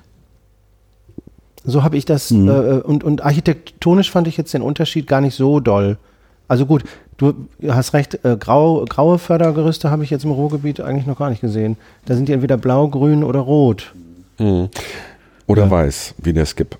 Ja. Stimmt, der und, weiße Riese. Ja. Jahreszahlen auf den, Förder, äh, auf den mhm. Gebäuden haben die da stehen, ne? ja. die errichtet wurden. Ja. Also sieht schon anders aus. Also ich habe ich hab so im ersten Moment gedacht, das könnte auch halt irgendwie ein Salzbergwerk oder ein Kalibergwerk sein, weil es halt so, so alles so ein, so, ein, so, ein, so ein Graustich hatte. Also mhm. ganz, ganz unerwartet. Also hat mich, hat mich total geflasht irgendwie. Ja, die sind schon eine andere Welt. Also die ähm, sind ja auch im RAK-Konzern nicht so richtig mit drin als eigenständige RAK Anthrazit GmbH. Ja. Sind die ja nie so richtig hundertprozentig integriert gewesen und das wollten die ja, glaube ich, auch gar nicht. Ja. Ähm, war auch tatsächlich für mich so ein, so ein besonderes Erlebnis. Ähm, ich bin ja dahin gefahren, um Interviews zu machen. Ich habe interviewt äh, ein, eine Frau aus Essen und einen Kumpel aus dem Sauerland die Ibbenbürner, mit denen ich gesprochen habe, die haben alle durch die Bank gesagt, ach ja, hört sich ja spannend an und haben mir auch was erzählt. Sobald ich aber gesagt habe, ich nehme das auf oder würde das gerne aufnehmen, äh, gesagt, ja, ich gehe jetzt mal ein Bier trinken oder ich bin jetzt Ah. weg oder nee, tut mir leid, möchte ich nicht oder wie auch immer. Also ich habe tatsächlich es nicht geschafft, auch nur einen Satz eines Ibbenbürner Kumpels Nein. äh, auf, äh, aufs Aufnahmegerät zu bekommen. Ja, Münsterländer. Ja, ja, eben, genau. Das Mhm. hatte ich nämlich vorhin am Anfang, Mhm. zu Anfang gedacht, dass das hier so der, oder daran habe ich gedacht, als du gesagt hast, es gibt den Unterschied zwischen Ja. Haltern, Mal und dann Großfeld dem Münsterland. Also ich äh, hätte da eher gedacht, dass du ja so die, die, die, die Bauernsturheit der Münsterländer meinst. Das, das merkt man schon, ja. Also was mir aufgefallen ist, in den Bürgen gibt es zum Beispiel kaum türkische Kollegen. Oder eigentlich gar nicht, ne? Da heißen die alle Kottkamp und, und, und so. Ne? Mhm. Also äh, da gibt es aber keinen äh, äh, Özdemir oder so. Okay. Ja gut, so weit bin ich da gar nicht vorgedrungen, weil Das gut, ist schon ein Münsterländer äh, Pütt, ja. Ah, okay. Ja. Äh, ja, wir, wir haben uns jetzt, wir quatschen jetzt schon fast zwei Stunden. Verrückt. Ja, verrückt. Ähm, ich hätte auch mit Sicherheit noch ganz viele Fragen, aber wir können ja, also ich, habe ja jetzt quasi schon die Zusage, dass ich euch dann im nächsten Jahr bei irgendeinem Projekt begleiten darf. Und ähm, da der Kohlenpott ja zum Ende des Jahres endet und das Projekt dann endet, und zwar mit der Nullnummer, die voraussichtlich am 6. Januar rauskommt, können wir das ja gar nicht verpodcasten, ne? Also meine Begleitung, wenn ich euch begleite, kann ich gar keinen Podcast darüber machen. Aber wisst ihr was? Mach Special. Nee, ich mache kein Special, ich mache einfach ein neues Projekt. äh, okay, jetzt ist es hiermit, ist es jetzt offiziell, es wird, der Kohlenpott wird enden, genau wie geplant, mit der Folge 1 am 30. Dezember, also dem letzten Sonntag in diesem Jahr. Dann ist der Kongress auch schon Geschichte, weil der Kongress ist ja dieses Jahr vom 27. bis zum 30. Ich bin auf jeden Fall auf dem Kongress. Ich habe gestern bei den Freunden von Minkorrekt auf der Show in Oberhausen, die übrigens ganz grandios war, mit diversen Leuten aus der Podcaster-Bubble gesprochen, die ihr zum Teil auch schon hier im, oder alle mit denen, nee, ich habe mit vielen Leuten gesprochen und alle, die ich darauf angesprochen habe, sind auch auf dem Kongress und ähm, es wird die Nullnummer vom Kongress geben. Es gibt eventuell noch die Möglichkeit, dass wir die sogar live senden und dann natürlich am 6. Januar ganz normal auf dem gewohnten Weg ausstrahlen. Das steht aber noch in den Sternen. Und es wird definitiv ein neues Projekt geben. Ihr braucht mich nicht mehr wochenweise zu ertragen, weil äh, das tue ich mir nie wieder an. Ich hoffe, dass ich das bis zum Ende des Jahres auch noch durchziehe, dass ich das wochenweise mache. Aber es wird ein neues Nachfolgeprojekt geben und innerhalb dieses Nachfolgeprojektes wird meine Begleitung mit Lichtwechselpunktruhe auch äh, definitiv nochmal Beachtung finden. Und äh, ja, ich werde jetzt in den nächsten Folgen, die noch verbleiben, immer so ein bisschen schon was spoilern, worum es im nächsten Projekt geht und wie das, wie ich mir das Ganze so vorstelle. Ich werde dann eventuell auch mal die URL einfließen lassen, damit ihr den Feed schon mal abonnieren könnt, wenn ihr das möchtet. Und äh, ja, ich würde sagen, ich bedanke mich für den Moment erstmal beim Arno und beim Wolfgang. Gerne. Wir werden äh, noch auf jeden Fall in Kontakt bleiben und ich freue mich schon drauf, mit euch einen Lichtwechsel machen zu können. Ich bedanke mich und verabschiede euch, wie wir begonnen haben, mit dem Glück auf. Glück, Glück auf. auf. Ey, Kumpel, für heute Schicht am Schacht.